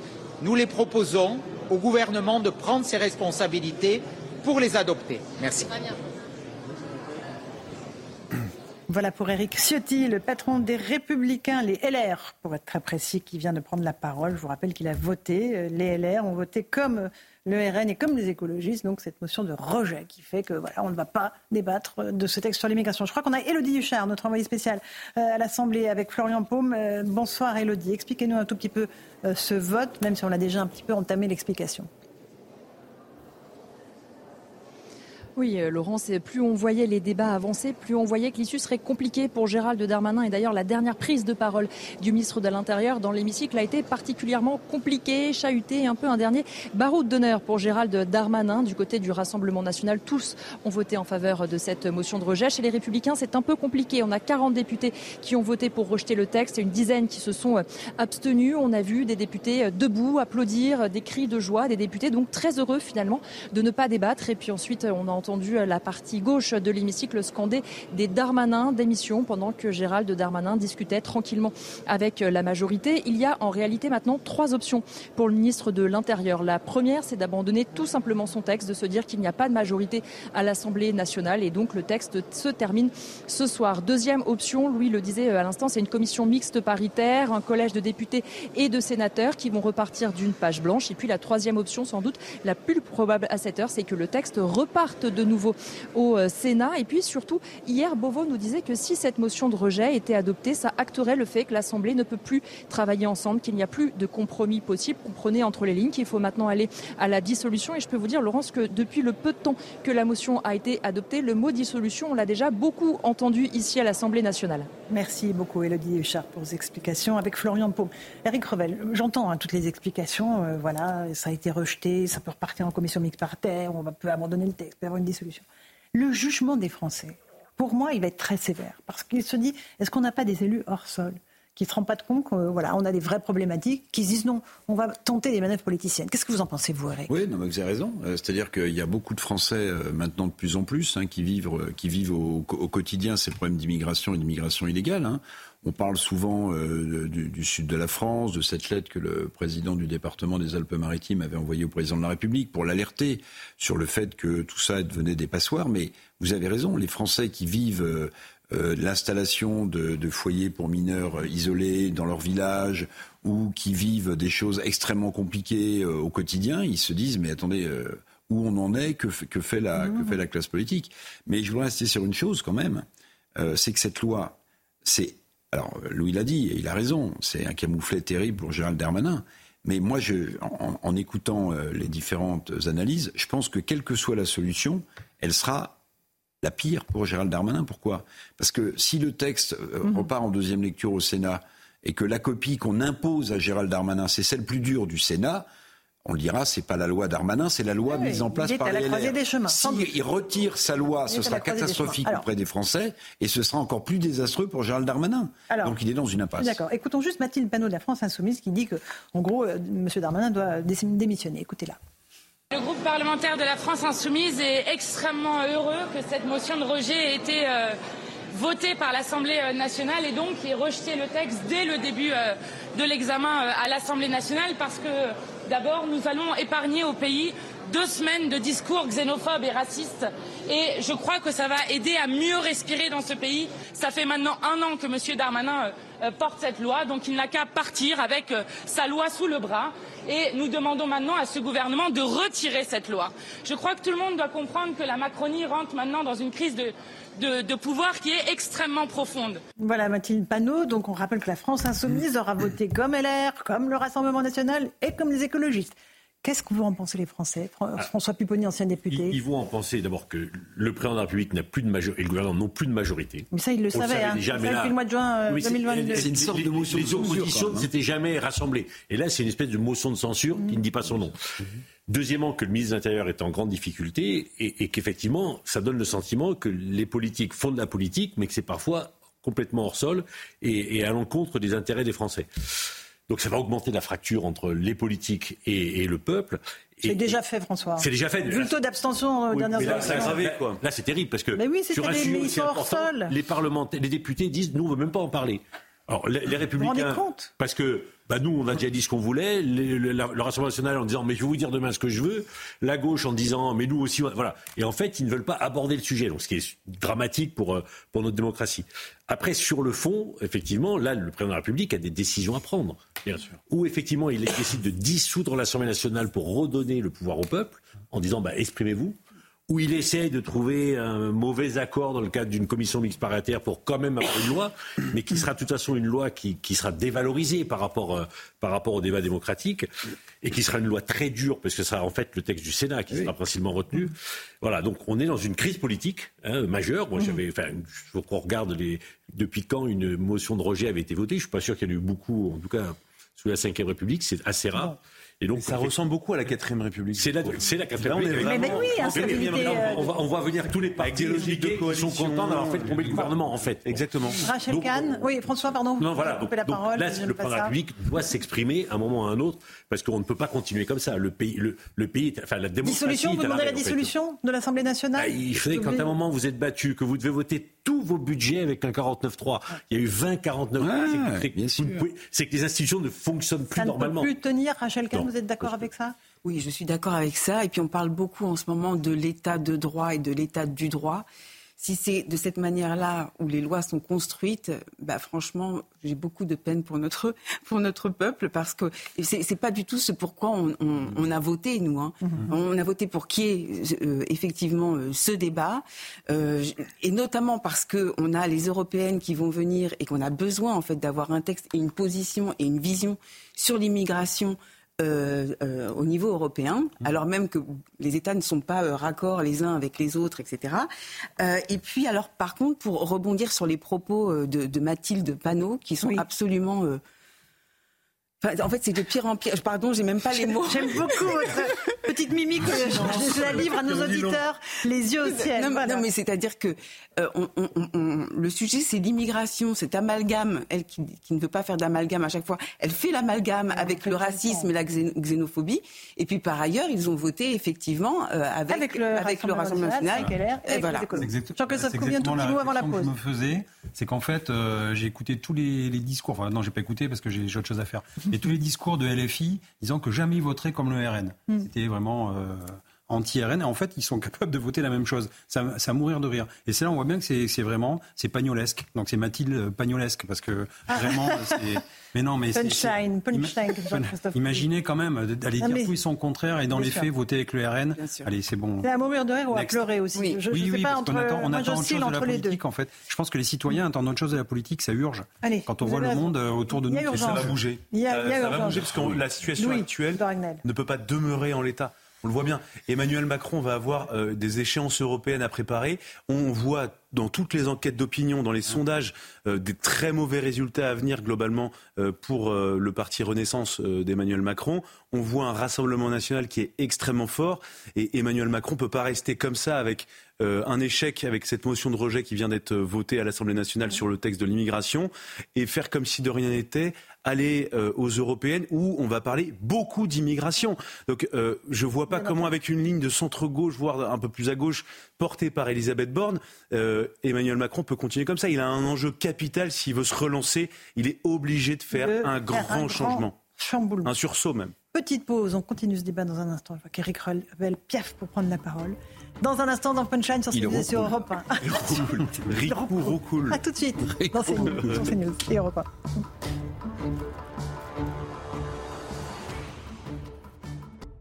18h18 en direct dans Punchline sur CNews et sur Europe 1. On revient sur cette actualité politique et cette loi sur l'immigration qui ne sera pas débattue à l'Assemblée nationale puisque les députés ont voté une motion de rejet du texte. On va écouter euh, ce que disait ce matin Gérald Darmanin sur nos deux antennes, CNews et Europe 1. Il était l'invité de, Sonia Mabrouk. Euh, il a envisagé ce cas de figure, le cas où les députés lui diraient maintenant vous reprenez votre texte, monsieur le ministre de l'Intérieur. Il estime que c'est un déni de démocratie. On l'écoute et je vous passe la parole ensuite ce serait un déni de démocratie que de ne pas débattre de l'immigration. Parce que c'est quoi la motion de rejet? C'est le rejet du débat. C'est-à-dire que les oppositions qui ne pensent pas du tout pareil, euh, les Verts qui vont porter cette motion de rejet, comme les filles, bah, ils sont pour la régularisation totale des sans-papiers, ils sont contre, pour lutter contre les étrangers, les étrangers délinquants euh, sans les expulser peut-être. Euh, ils sont dans un champ radicalement différent, bien sûr, de ce qu'on pense et radicalement de ce que pensent les LR, par exemple. Bah, eux, c'est normal qu'ils ne veulent pas débattre de, de, l'immigration. Ça les dérange. Mmh.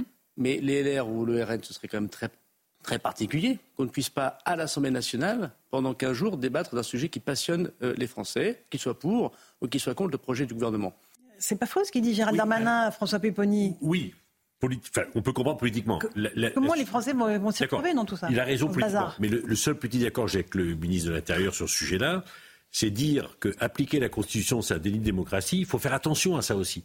Parce que là, là on applique le texte constitutionnel, on applique le règlement, et c'est le fonctionnement de notre mmh. démocratie. C'est des textes que nous nous sommes choisis. Donc dire qu'ils ne sont pas bons et que ça dédie de démocratie, faut faire attention. il faut faire attention. Enfin, ou là, c'est-à-dire qu'il faut qu'on change de constitution, qu'on change de règlement. Voilà, faut faire attention ça est très démocratique en réalité. Ce que bah oui, mais sauf que c'est les, les, textes fondateurs de la, Cinquième République. Euh, Louis? Mais on, voit bien à travers même cet échange à quel point ce système est, totalement usé à cause du en même temps. Mmh. En fait, le en même temps qui avait vocation à inclure, à faire venir, à essayer d'être euh, les bras ouverts pour faire venir à la fois et la gauche et la droite le en même temps est en train de se transformer en nini. Et c'est ça qui est, euh, je pense, très préoccupant pour Emmanuel Macron, parce que euh, Gérald Darmanin, euh, on l'aime ou on l'aime pas, mais nous on l'a suivi, on a regardé comment il a travaillé au corps objectivement depuis maintenant près de deux ans, député, sénateur, mmh. faire des déplacements, recevoir par, par dizaines des, des, députés la nuit, le jour. Honnêtement, il n'a pas ménagé sa peine. Et je pense que depuis même le début du premier quinquennat d'Emmanuel Macron, jamais un ministre n'a passé autant de temps à essayer de convaincre. Et s'il n'a pas réussi à convaincre, puisque c'est le... Peut-être sur les retraites, quand même. Peut-être, mais même pas, la fin... Ils ont travaillé, du Non, les, plus avec les partenaires sociaux. c'était un peu différent. Hmm. Et, là, c'était vraiment quelque chose de très politique. Et on voit bien à quel point le, sujet n'est pas tant le contenu de ce texte. Quoi le sujet, c'est politique. C'est purement, euh, à mon avis... Le... La manœuvre politique. Mais oui, mais c'est de la manœuvre politique contre Emmanuel Macron. Et je trouve que le piège, euh, entre guillemets, du en même temps se referme, euh, en tout cas partiellement aujourd'hui, sur Emmanuel Macron. Et ça va être très compliqué pour lui de rebondir. Euh, pareil pour Gérald Darmanin, il peut rester en poste? Pour Gérald Darmanin, oui, bien sûr qu'il peut rester en poste. Ensuite, je pense que lui pariait sur un vote de cette loi pour éventuellement envisager d'aller à Matignon, pour éventuellement succéder à Elisabeth Borne. Évidemment, dans ce contexte-là, ça paraît compliqué, mais, je vois, mais on voit difficilement comment Emmanuel Macron peut remanier, peut créer un sursaut. Et c'est pour ça que François Pupponi évoquait euh, la possibilité d'une dissolution. Euh, en tout cas, c'est euh, un outil donc de l'Assemblée nationale. législatives à venir. quitte à prendre le risque d'avoir une autre majorité, d'avoir quelqu'un d'autre à Matignon. Est-ce que Emmanuel Macron, par exemple, bah, ça dépend de en fait qui est le plus représentatif à l'Assemblée nationale. non mais comment en fait on est on est sous une quatrième République qui ne dit pas son nom. Ça va être des jeux d'alliance. C'est le régime des partis. Exactement, c'est le régime des partis. Ça pourrait tout à fait être le Rassemblement national qui avait déjà fait savoir euh, juste après l'élection législative euh, de la dernière élection euh, en 2022, pardon, que si le RN récupérait, allait au gouvernement, ce serait Jordan Bardella qui était préparé pour Matignon. Le détail, c'est qu'il faut être juste député quand même, non? Ah bah pas forcément pour être Premier ministre. Souvenez-vous, regardez, Dominique de Villepin était Premier ministre. Il y a eu d'autres Premiers ministres. Alors, euh, moi, je voudrais me tourner vers vous, Jean-Christophe Couy, mm. vous êtes policier. Là, ça veut dire que le texte ne sera pas euh, évoqué, ne sera pas débattu. Qu'est-ce que ça change pour vous sur le terrain, concrètement? Est-ce que, parce que le ministre de l'Intérieur disait, ça va permettre d'expulser les, les, délinquants euh, étrangers. Ça, va nous donner de la force, ça va donner de la force à nos policiers. Et en n'étudiant pas ce texte, on désarme de façon symbolique nos policiers. Qu'est-ce que vous en dites? Oui, bah parce qu'en fait, en fait, si vous voulez, déjà, ça, ça, ça pose le débat, ce qui est vrai.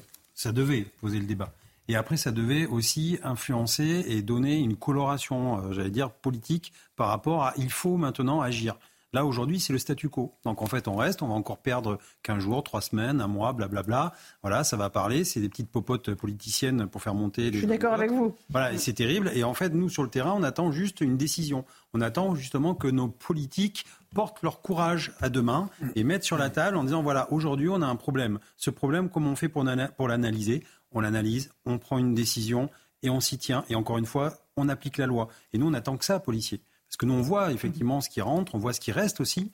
Et on voit que, en fait, ça fait pas cohésion dans la nation. Il y a des problématiques, il y a des gens. On, voit bien qu'en ce moment, il faut choisir son camp. C'est les uns contre les autres. Et la société part, euh, part en autre boudin. C'est pas possible. Et donc, nous, on, le voit tout ça. On le crie, on le hurle. Et en fait, on voit bien qu'il y a d'autres intérêts euh, qui sont plus intéressants que, que j'allais dire, le, ce, que, ce que les gens vivent au quotidien. Mais, et, encore une fois, je parlais au début de l'émission du pouvoir d'achat qui reste en tête de toutes les préoccupations des Français. Et après, sur le déni de démocratie, euh, pour mm-hmm. revenir sur ce que vous dites, M. Pipponi, Euh, sur la réforme des retraites, c'est un déni de démocratie aussi ou pas? Non.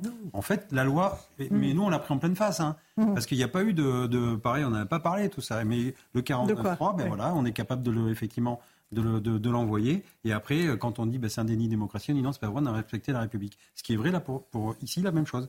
Après, les règles du jeu sont claires, sauf que les Français ne les connaissent pas. Mais en même temps, on nous enlève toujours les débats. Et on n'a jamais de débat. Et ça, c'est Ça, c'est vraiment un argument qui porte. Il peut y avoir un argument qui porte. François Pipponi. On saisit une commission mixte paritaire. Sept sénateurs, sept députés se mettent d'accord. Mais il faut qu'ensuite le texte revienne à l'Assemblée pour être voté définitivement. Et là, je pense que s'il y a le 49-3, il y a effectivement le risque d'une motion de censure et le gouvernement qui tombe. Sur un sujet aussi euh, explosif que celui-là, on voit bien que les, oppositions se sont réunies. Tout est possible maintenant dans le, par rapport aux institutions. Euh, Rachel Kahn, votre avis sur ce moment de politique intéressant? Parce que voilà, c'est vrai que pour moi, il est en décalage avec les préoccupations des Français. Pour moi aussi. Il n'empêche, c'est un moment politique. C'est un, moment politique intéressant, mais effectivement, juste pour, pour rebondir avec ce que disait euh, Louis tout à l'heure sur, sur le travail, on parlait de mérite. Et c'est vrai que Gérald Darmanin euh, est méritant sur cette loi. Il a porté cette loi dans un contexte de rentrée qui est, qui est éperdument difficile. Euh, cette rentrée euh, violente avec des attentats, etc. Et il, est, et il, était présent. Et c'est vrai que de porter cette... De, en fait, c'est comme si nous étions castrés démocratiquement aujourd'hui. après, c'est intéressant de regarder effectivement les jeux à 8 bandes, 10 bandes parce qu'on est dans euh, ce moment politique où tous les partis veulent reprendre la main au regard des, élections euh, européennes. voilà. Et ils se sont dit, nous, 2024, euh, il va falloir qu'on reprenne la main sur quelque chose. Voilà. Mhm, c'est vrai. Euh, Éric Revel, bah, vous voulez rajouter un truc? c'est le ministre de l'Intérieur qui prend la porte dans la figure là, ce mhm. soir. Mhm. Mais en réalité, euh, c'est Emmanuel Macron qui, qui, la prend indirectement et sans doute le couple exécutif. Moi, je suis persuadé, pour bah, aller dans le sens de François Poupeny, qu'en fait, le, cette motion de rejet qui vient d'être adoptée, c'est l'antichambre de la motion de censure. Ça me paraît mais très clair parce que je ne vois pas comment même sur un texte encore plus dur, euh, la gauche, euh, les Verts euh, pourraient voter. Pourquoi le RN voterait loi immigration plus dure si ça lui retire un, un, comment dirais-je, une addition politique favorable pour lui, ça, on voit pas. Pour les LR, alors les LR peuvent peut-être changer un peu de position parce que ce serait, oui, mais si vous voulez, l'arme de la dissolution de l'Assemblée nationale dont vous parliez, sans doute que ceux qui dérouilleraient entre guillemets le plus, ce serait le groupe LR justement, qui, alors peut-être qu'Emmanuel Macron va déclencher le feu nucléaire en disant, vous m'avez fait ça très bien, alors vous étiez combien 50, bah, vous allez vous retrouver à 10 ou à 20, c'est possible. Alors il y a aussi, pourquoi pas, ah, alors pourquoi pas ne pas déclencher euh, un référendum euh, sur l'immigration, puisque le président de la République avait demandé Mais il a déjà dit non. Oui, non, non, non, non, non, non. On peut pas dire tout et son contraire non, non, en permanence. Non, non, non, euh, Et puis il y a quand même, il y a quand même un autre sujet, moi, qui me frappe quand même, parce qu'on parle de déni de démocratie, c'est vrai. Moi, je suis persuadé aussi que l'utilisation abusive du 49.3 par, par Madame Borne hmm. Porte ses fruits là aujourd'hui sur une loi aussi symbolique que l'immigration, qui déchire à la fois le pays et les groupes politiques, mais quand même déni de démocratie, mais mais pourquoi est-ce que les députés ont déposé 2600 amendements si c'est pour voter dans la foulée une motion de rejet Il faudra m'expliquer quand même si vous voulez. il y a une option qu'on n'a pas envisagée parce que nous, on, explique tout ce que là, ce qui est en train de se passer, c'est une grave mhm. crise politique. Mais il est tout à fait possible qu'Emmanuel Macron se dise bien, en fait, euh, il se passe pas mhm. forcément grand-chose. Ce n'est pas si grave que ça. Euh, ça, ça serait pas étonnant. Et, en fait, non mais parce que là, on raisonne un peu spontanément par rapport à nous, nos perceptions. Mais en fait, il faut envisager cette possibilité. Mm. On sait que le chef D'ailleurs, vous avez vu qu'il a raisonne un peu différemment il a des autres. une autre séquence. Et, c'est pas exclu qu'ils disent bon bah que le texte aille euh, au bout du processus et puis on verra à la fin il y aura Noël. Non mais attendez, c'est pas impossible mmh. La trêve des confiseurs. La trêve, la fameuse trêve des confiseurs. Et puis on fait et puis tout est oublié, tout est pardonné. Euh, enfin, euh, pas pour les Français, mais en tout cas pour lui. Ah mais d'ailleurs aujourd'hui, il a enclenché une autre séquence. Vous avez vu, oui, il, a parlé chez Airbus pour parler des 53 milliards d'euros qui sont mis sur l'innovation en France. On a l'impression que c'est comme si euh, cette motion n'avait n'avait pas existé, n'était pas sur le point d'être votée à l'Assemblée nationale quand même. C'est très particulier. Il est passé sur une séquence économique. Alors peut-être que Louis a raison, peut-être que finalement, euh, une fois qu'on aura retiré les cadeaux au pied du sapin, le président de la République nous dira que la vie est belle. Il y a eu d'autres douches froides. Hein. La, réforme des retraites, vous l'avez évoqué tout à l'heure, Laurence Ferrari. Souvenez-vous, il y avait quand même Emmanuel Macron qui avait appelé, qui avait demandé aux Français de lui accorder 100 jours euh, pour euh, redynamiser son, quinquennat.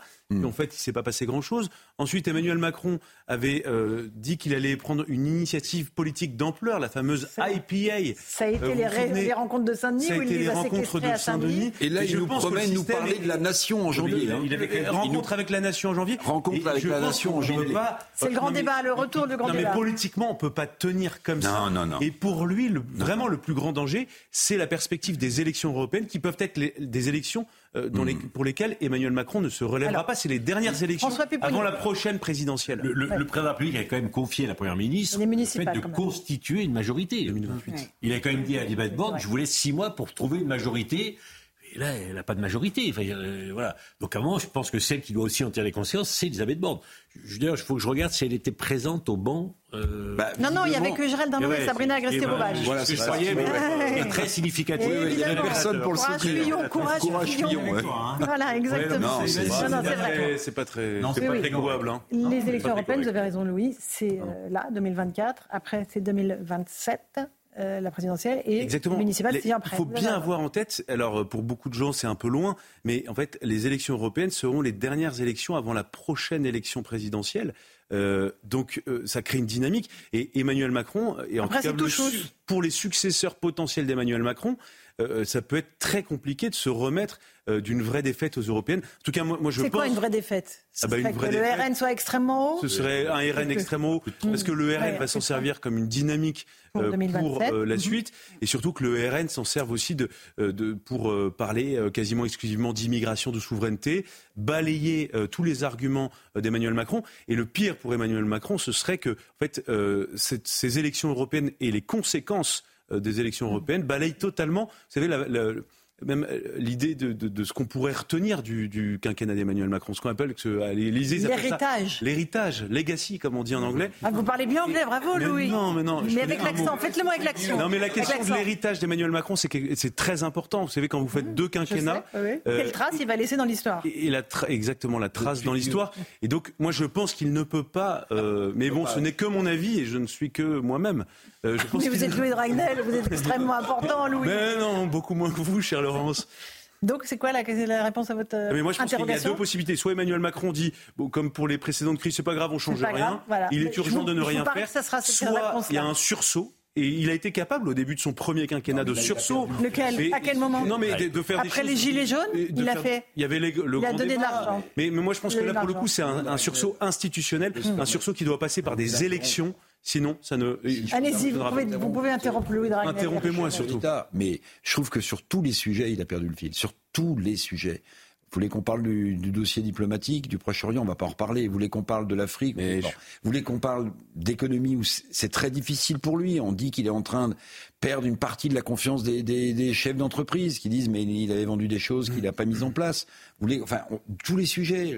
Le Conseil national de la refondation, il nous donne rendez-vous euh, 100 jours pour dire que tout est stabilisé. Il nous explique qu'il va nous parler de nation. On a l'impression qu'il saute de sujet en sujet parce qu'il s'aperçoit que le sujet précédent est un échec. C'est terrible. Bah, vous n'avez pas tort. Euh, je, trouve que, je, trouve que, pour un gouvernement, ils sont pas très unis quand même. Hein, parce que là, a laissé le petit Darmanin aller tout seul au perchoir et derrière pas faire bloc. Ça prouve bien que le, le comme on dit souvent, euh, le, groupe ne, le groupe le groupe vit bien. Voilà, mais là, il vit pas bien, voilà. Oui. trouvé là en regardant les images. Oui, que Gérald Darmanin, et Sonia Mabrouk était. Euh, c'est difficile, mais il peut le comprendre. Il a mis tout ça, d'accord, Non, mais il n'était pas, il n'était pas triomphant comme il sait l'être parfois. Après, après, je trouve un dernier mot, Je trouve que c'est très triste parce que Gérald Darmanin nous disait ce matin que euh, la politique, ce n'est pas de l'arithmétique, c'est pas des tableaux, mais c'est une dynamique. Et les faits nous montrent l'inverse. C'est triste pour la démocratie. Allez, le rappel des titres de l'actualité sur Europe 1 et sur CNews avec Simon Guillain. Simon.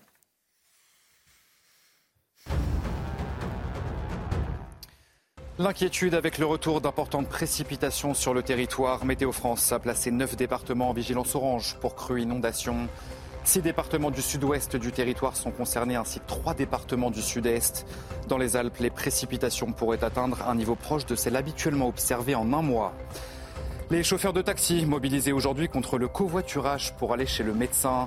Cette nouvelle loi impose donc le regroupement de plusieurs patients lors des transports médicaux. Selon l'exécutif, ce type de covoiturage a permis de réduire de 34 millions d'euros les dépenses de l'assurance maladie sur l'année 2022. Et puis le marché immobilier ralentit fortement en France sous l'effet de la hausse des taux d'intérêt qui tournent désormais autour de 4%.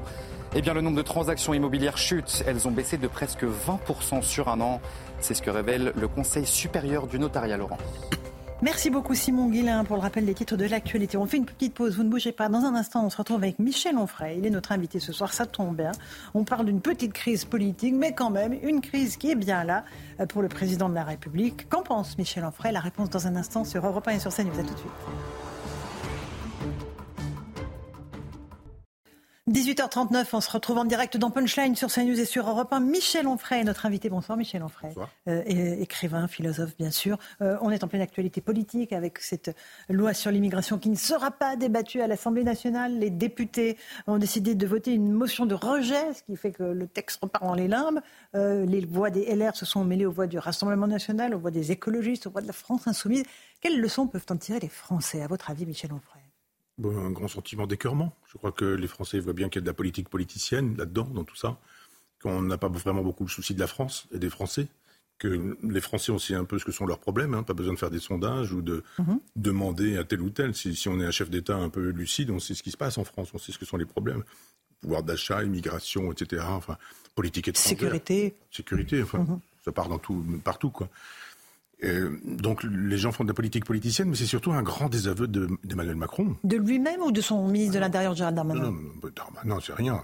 C'est Emmanuel Macron qui est mis en, question dans cette aventure. C'est-à-dire que il n'a pas fait de campagne présidentielle, il a juste surfé mhm. sur la guerre de Russie en disant on va voir, moi je suis un chef d'État au-dessus de au-dessus des contingences de politique politicienne. Euh, je suis le candidat naturel, bien sûr, et bien évident que je me, je, je me représente, mais je vous le dis pas, mais le moment venu, il suffira juste de voter pour moi.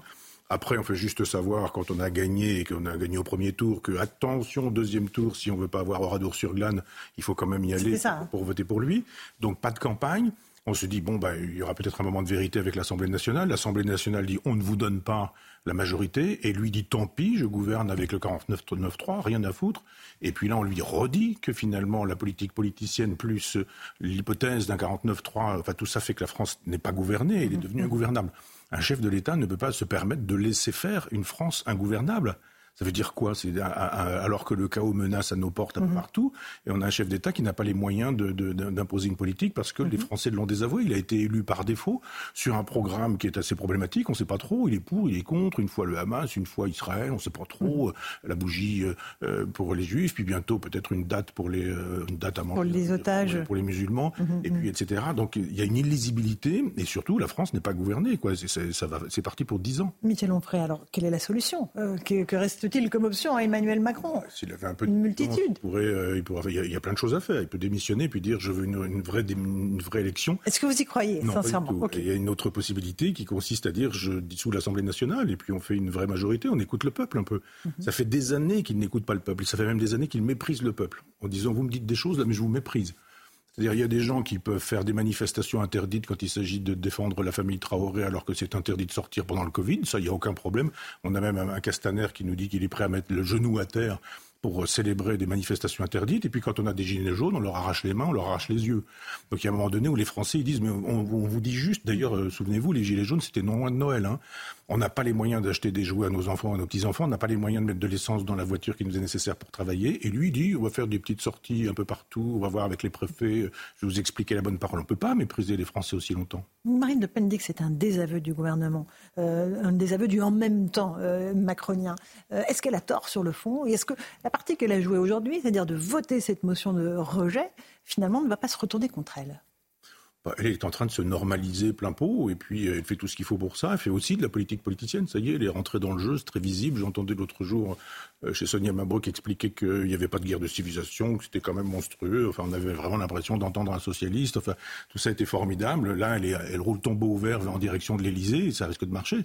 Simplement, on a vu avec Mélanie, avec le, mhm. le comique euh, en Argentine, là, qui, dans les 48 heures, a commencé à nommer ses ennemis, enfin, à abandonner l'essentiel de son programme. Javier Milei. Elle a cessé d'être, elle a mhm. cessé d'être crédible, et plus ça va, plus effectivement, elle, montre ce qui l'intéresse. Elle aussi, c'est pas la France, c'est pas les Français, c'est pas le problème des Français, c'est juste le pouvoir. pouvoir. D'accord, intéressant. Une question peut-être d'Éric Revel. Oui, euh, Michel Onfray, je ne sais pas si vous vous souvenez, mais euh, le président de la République qui se mêle de tout euh, avait déclaré un jour qu'il fallait mettre en place une filière de pompes à chaleur. Alors j'en parle parce que euh, quand on est chef de l'État, en général, on a des domaines réservés, vous voyez, l'armée, les affaires étrangères, et il avait été jusque-là. Donc en fait, euh, j'aimerais que vous précisiez votre pensée parce que on, a dit bon bah c'est une claque que prend, il prend une porte dans la figure d'Armanin, mais en réalité celui qui prend vraiment la porte, c'est Emmanuel Macron.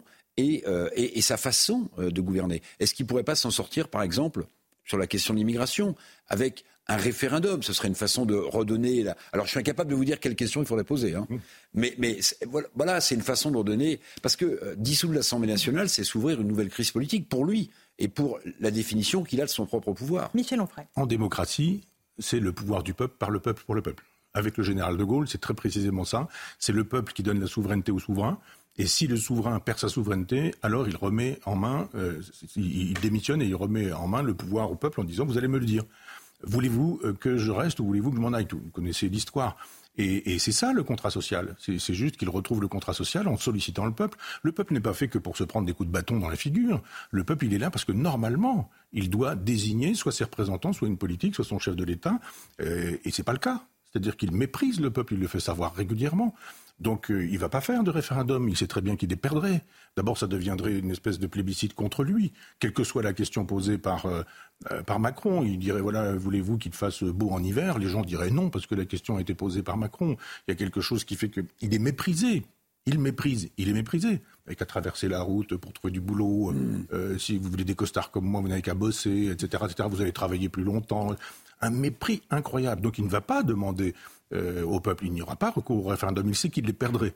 Donc, euh, il ne va pas demander au peuple, il ne pas mhm. plus qu'il ne dissoudra l'Assemblée nationale. Je pense qu'il faudrait de l'élégance, de la grandeur et qu'il en manque. Mm. Michel Onfray, on a parlé du Rassemblement national. Jean-Luc Mélenchon euh, dit Darmanin a dompté les groupuscules macronistes, mais pas l'Assemblée nationale. Ça sent le bout de chemin pour sa voix et donc pour lui.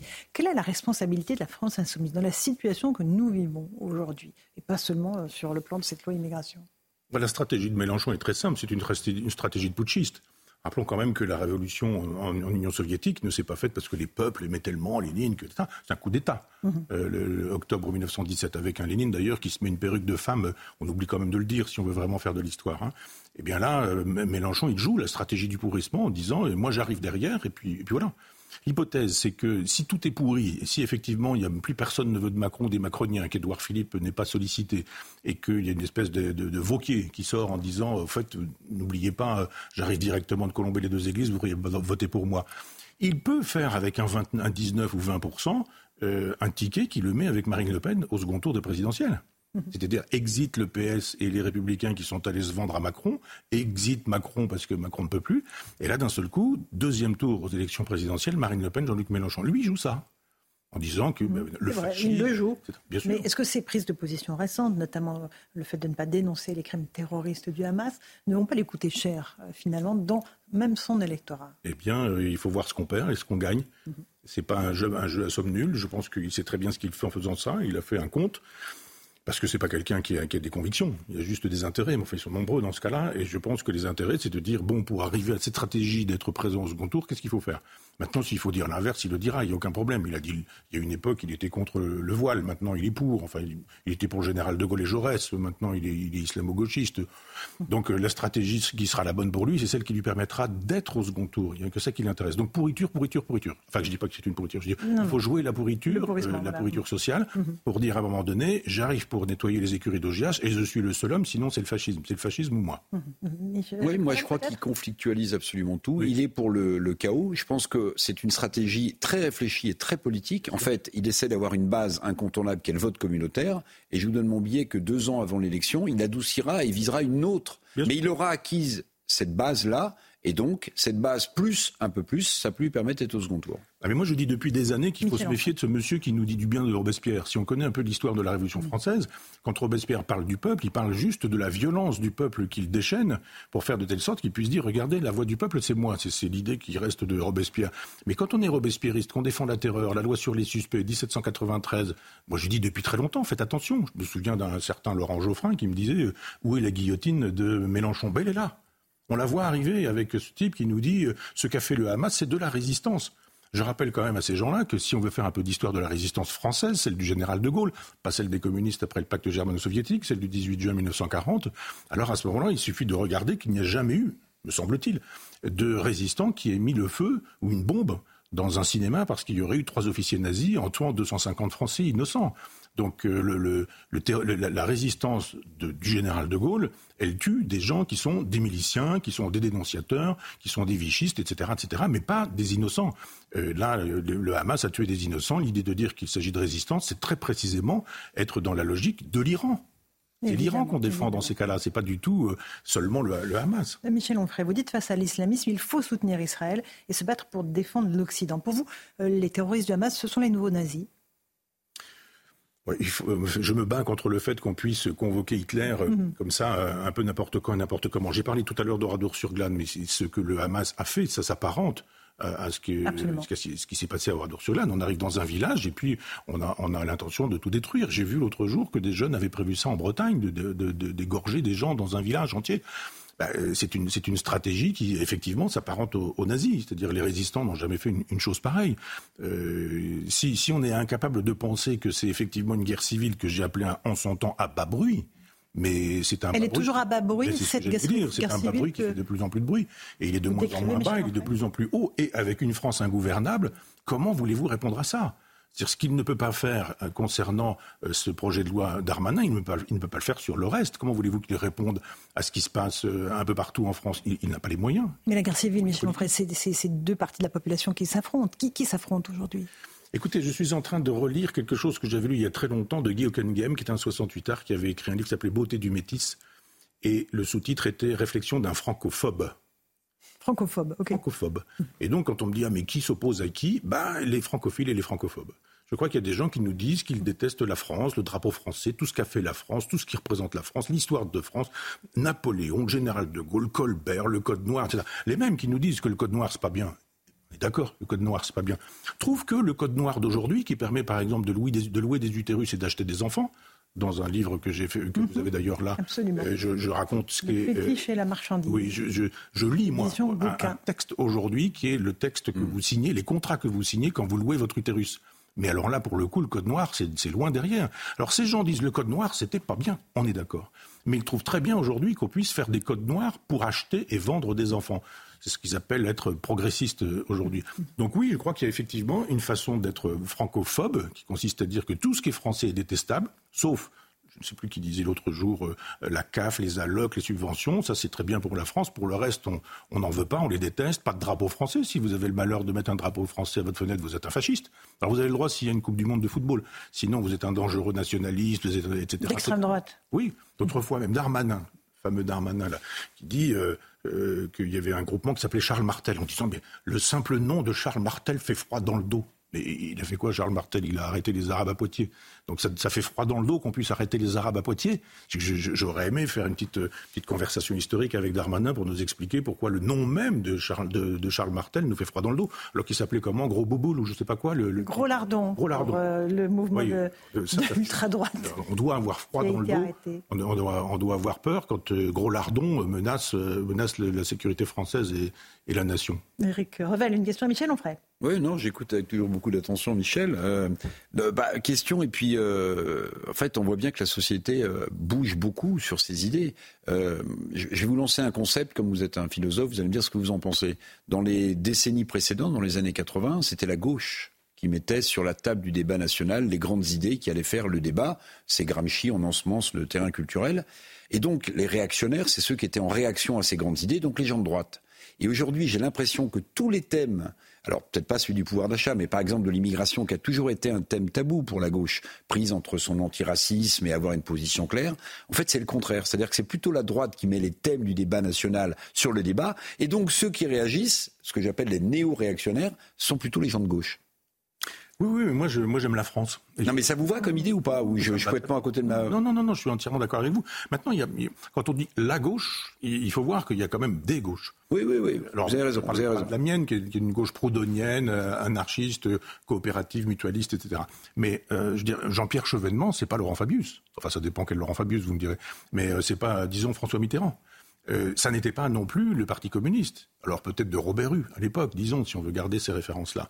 Euh, moi, j'ai toujours aimé Jean-Pierre Chevènement, qui par ailleurs est un ami, et qui a toujours défendu la République, la laïcité, l'école, la fraternité, mmh. etc. Non, vous avez raison, mais il avait aussi navigué politiquement. Il est parti du CRS, qui était la gauche du Parti Socialiste, pour se recentrer un peu plus. Mais bon, vous avez raison. Il a tenu des idées, il les a défendues. il, a, il a démissionné. Et qui ne sont plus là. C'est-à-dire, quand j'écoute, moi, euh, Philippe de Villiers, par exemple, je me dis, mais il y a des moments, si vous l'avez un peu à l'éducation. C'est Jean-Pierre Chevènement Eh oui. Oui, sur la station à l'aveugle. Hein. il est tous les vendredis soirs sur ce plateau. Mhm. Vous dites, allez, euh, on, ne sait pas que c'est lui qui parle. le, texte est, le texte est donné. On dit, vous, vous pensez quoi de ce texte? Il y a des moments où on se dit, mais c'est du chevènement parfois.